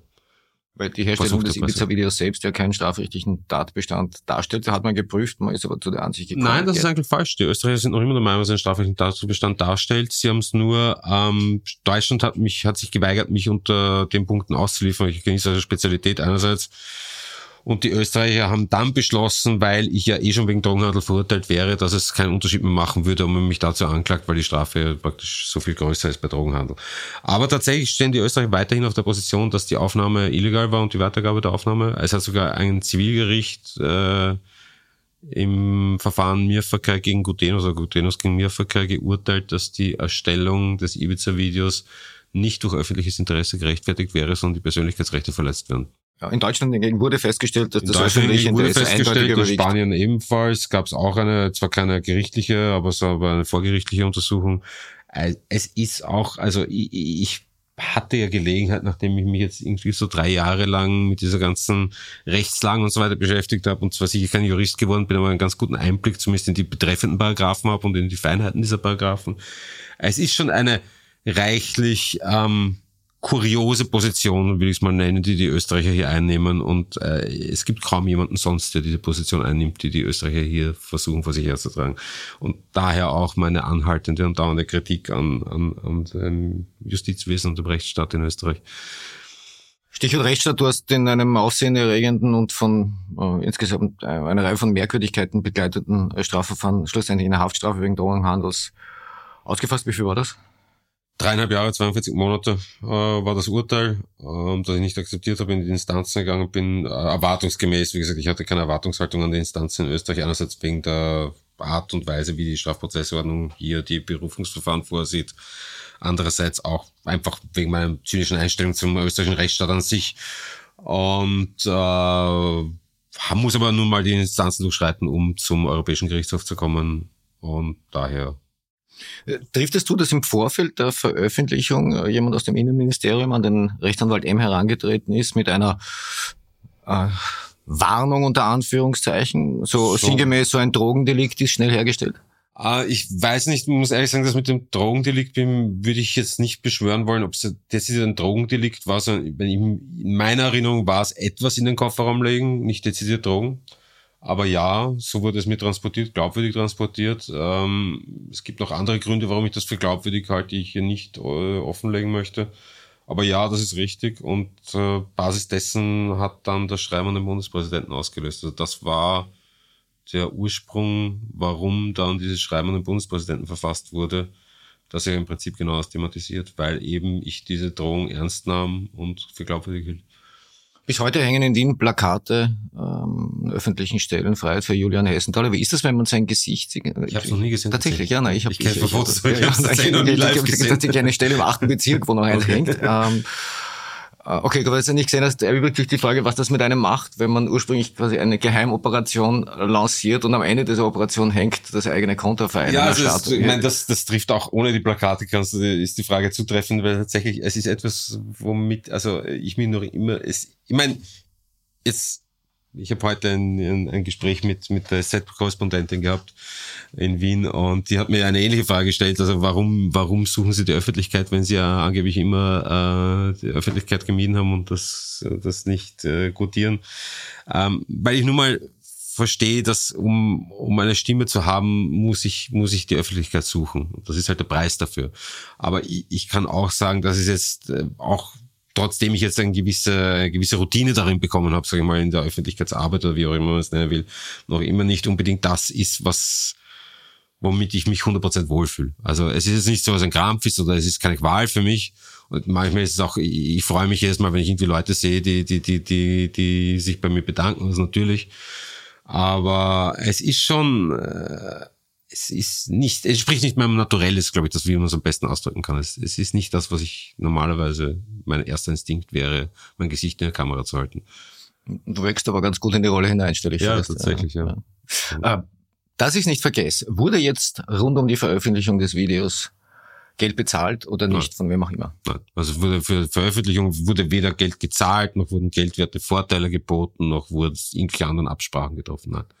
Abschließend noch eine Frage. Julian Hessenthaler, Held oder Halunke? Wo siehst du dich? Als Halunke sehe ich mich nicht. Das kann ich mal schon so sagen. Das mit dem Helden habe ich auch schon einige Leute gefragt und das ist, das ist eine etwas, wenn man nicht ein extrem aufgeblasenes Ego hat, eine etwas schwierige Frage. Ähm, ich Held ist für mich jemand, der, also zumindest für mich, andere Leute haben andere Definitionen gegeben, aber Held ist für mich jemand, der wissend, sehenden Auges und wissend um die Konsequenzen, nicht nur um die Gefahren, sondern um die Konsequenzen an sich äh, in etwas reingeht, was äh, selbstlos ist, wenn man so will. Also was definitiv ihm zu mehr Nachteil gereicht als Vorteil, aber zum Vorteil für die Allgemeinheit oder sonst wen anderen ist. Das ist für mich so ungefähr, würde ich Heldentum definieren. Und ich habe auch das habe ich heute mit ähm, lustigerweise mit SZ-Korrespondentin thematisiert.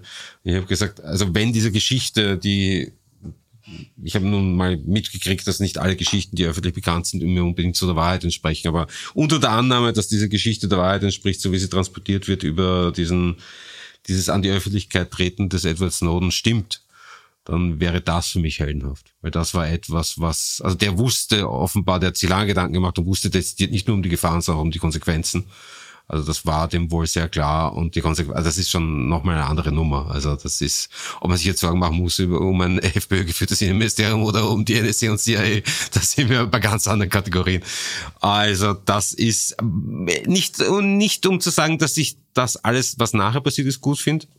Also ich, ich verstehe schon, dass äh, weiß, dass Snowden so ein bisschen auch abseits äh, jetzt der rechtskonservativen Bubble ein, ein bisschen ein ein Imageproblem bekommen hat aus diversen Gründen, unter anderem wegen seines Wohnsitzes.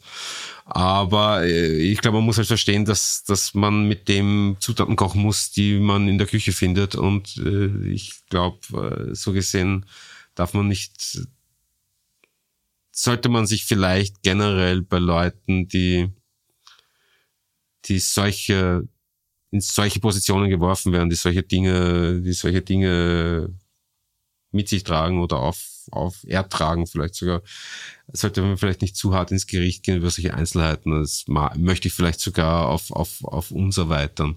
Ja, natürlich, jeder macht seine Fehler und man kann überall Kritik üben, aber ich würde mal, wenn ich das äh, vielleicht sagen darf, zwei Schritte zurücktreten und überlegen, ob man, ob man es selber so viel besser gemacht hätte. Guter Gedanke zum Schluss. Lieber Julian Hessenthaler, danke fürs Kommen. Dankeschön. Das war eine Ausgabe der Dunkelkammer. Ich hoffe, es hat euch gefallen. Ich freue mich weiterhin über konstruktives Feedback. Schreibt an redaktion.diedunkelkammer.at. Es landet alles bei mir. Ich bin die Redaktion. Bleibt mir gewogen.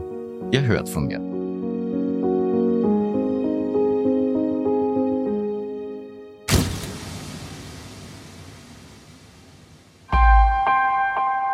Missing Link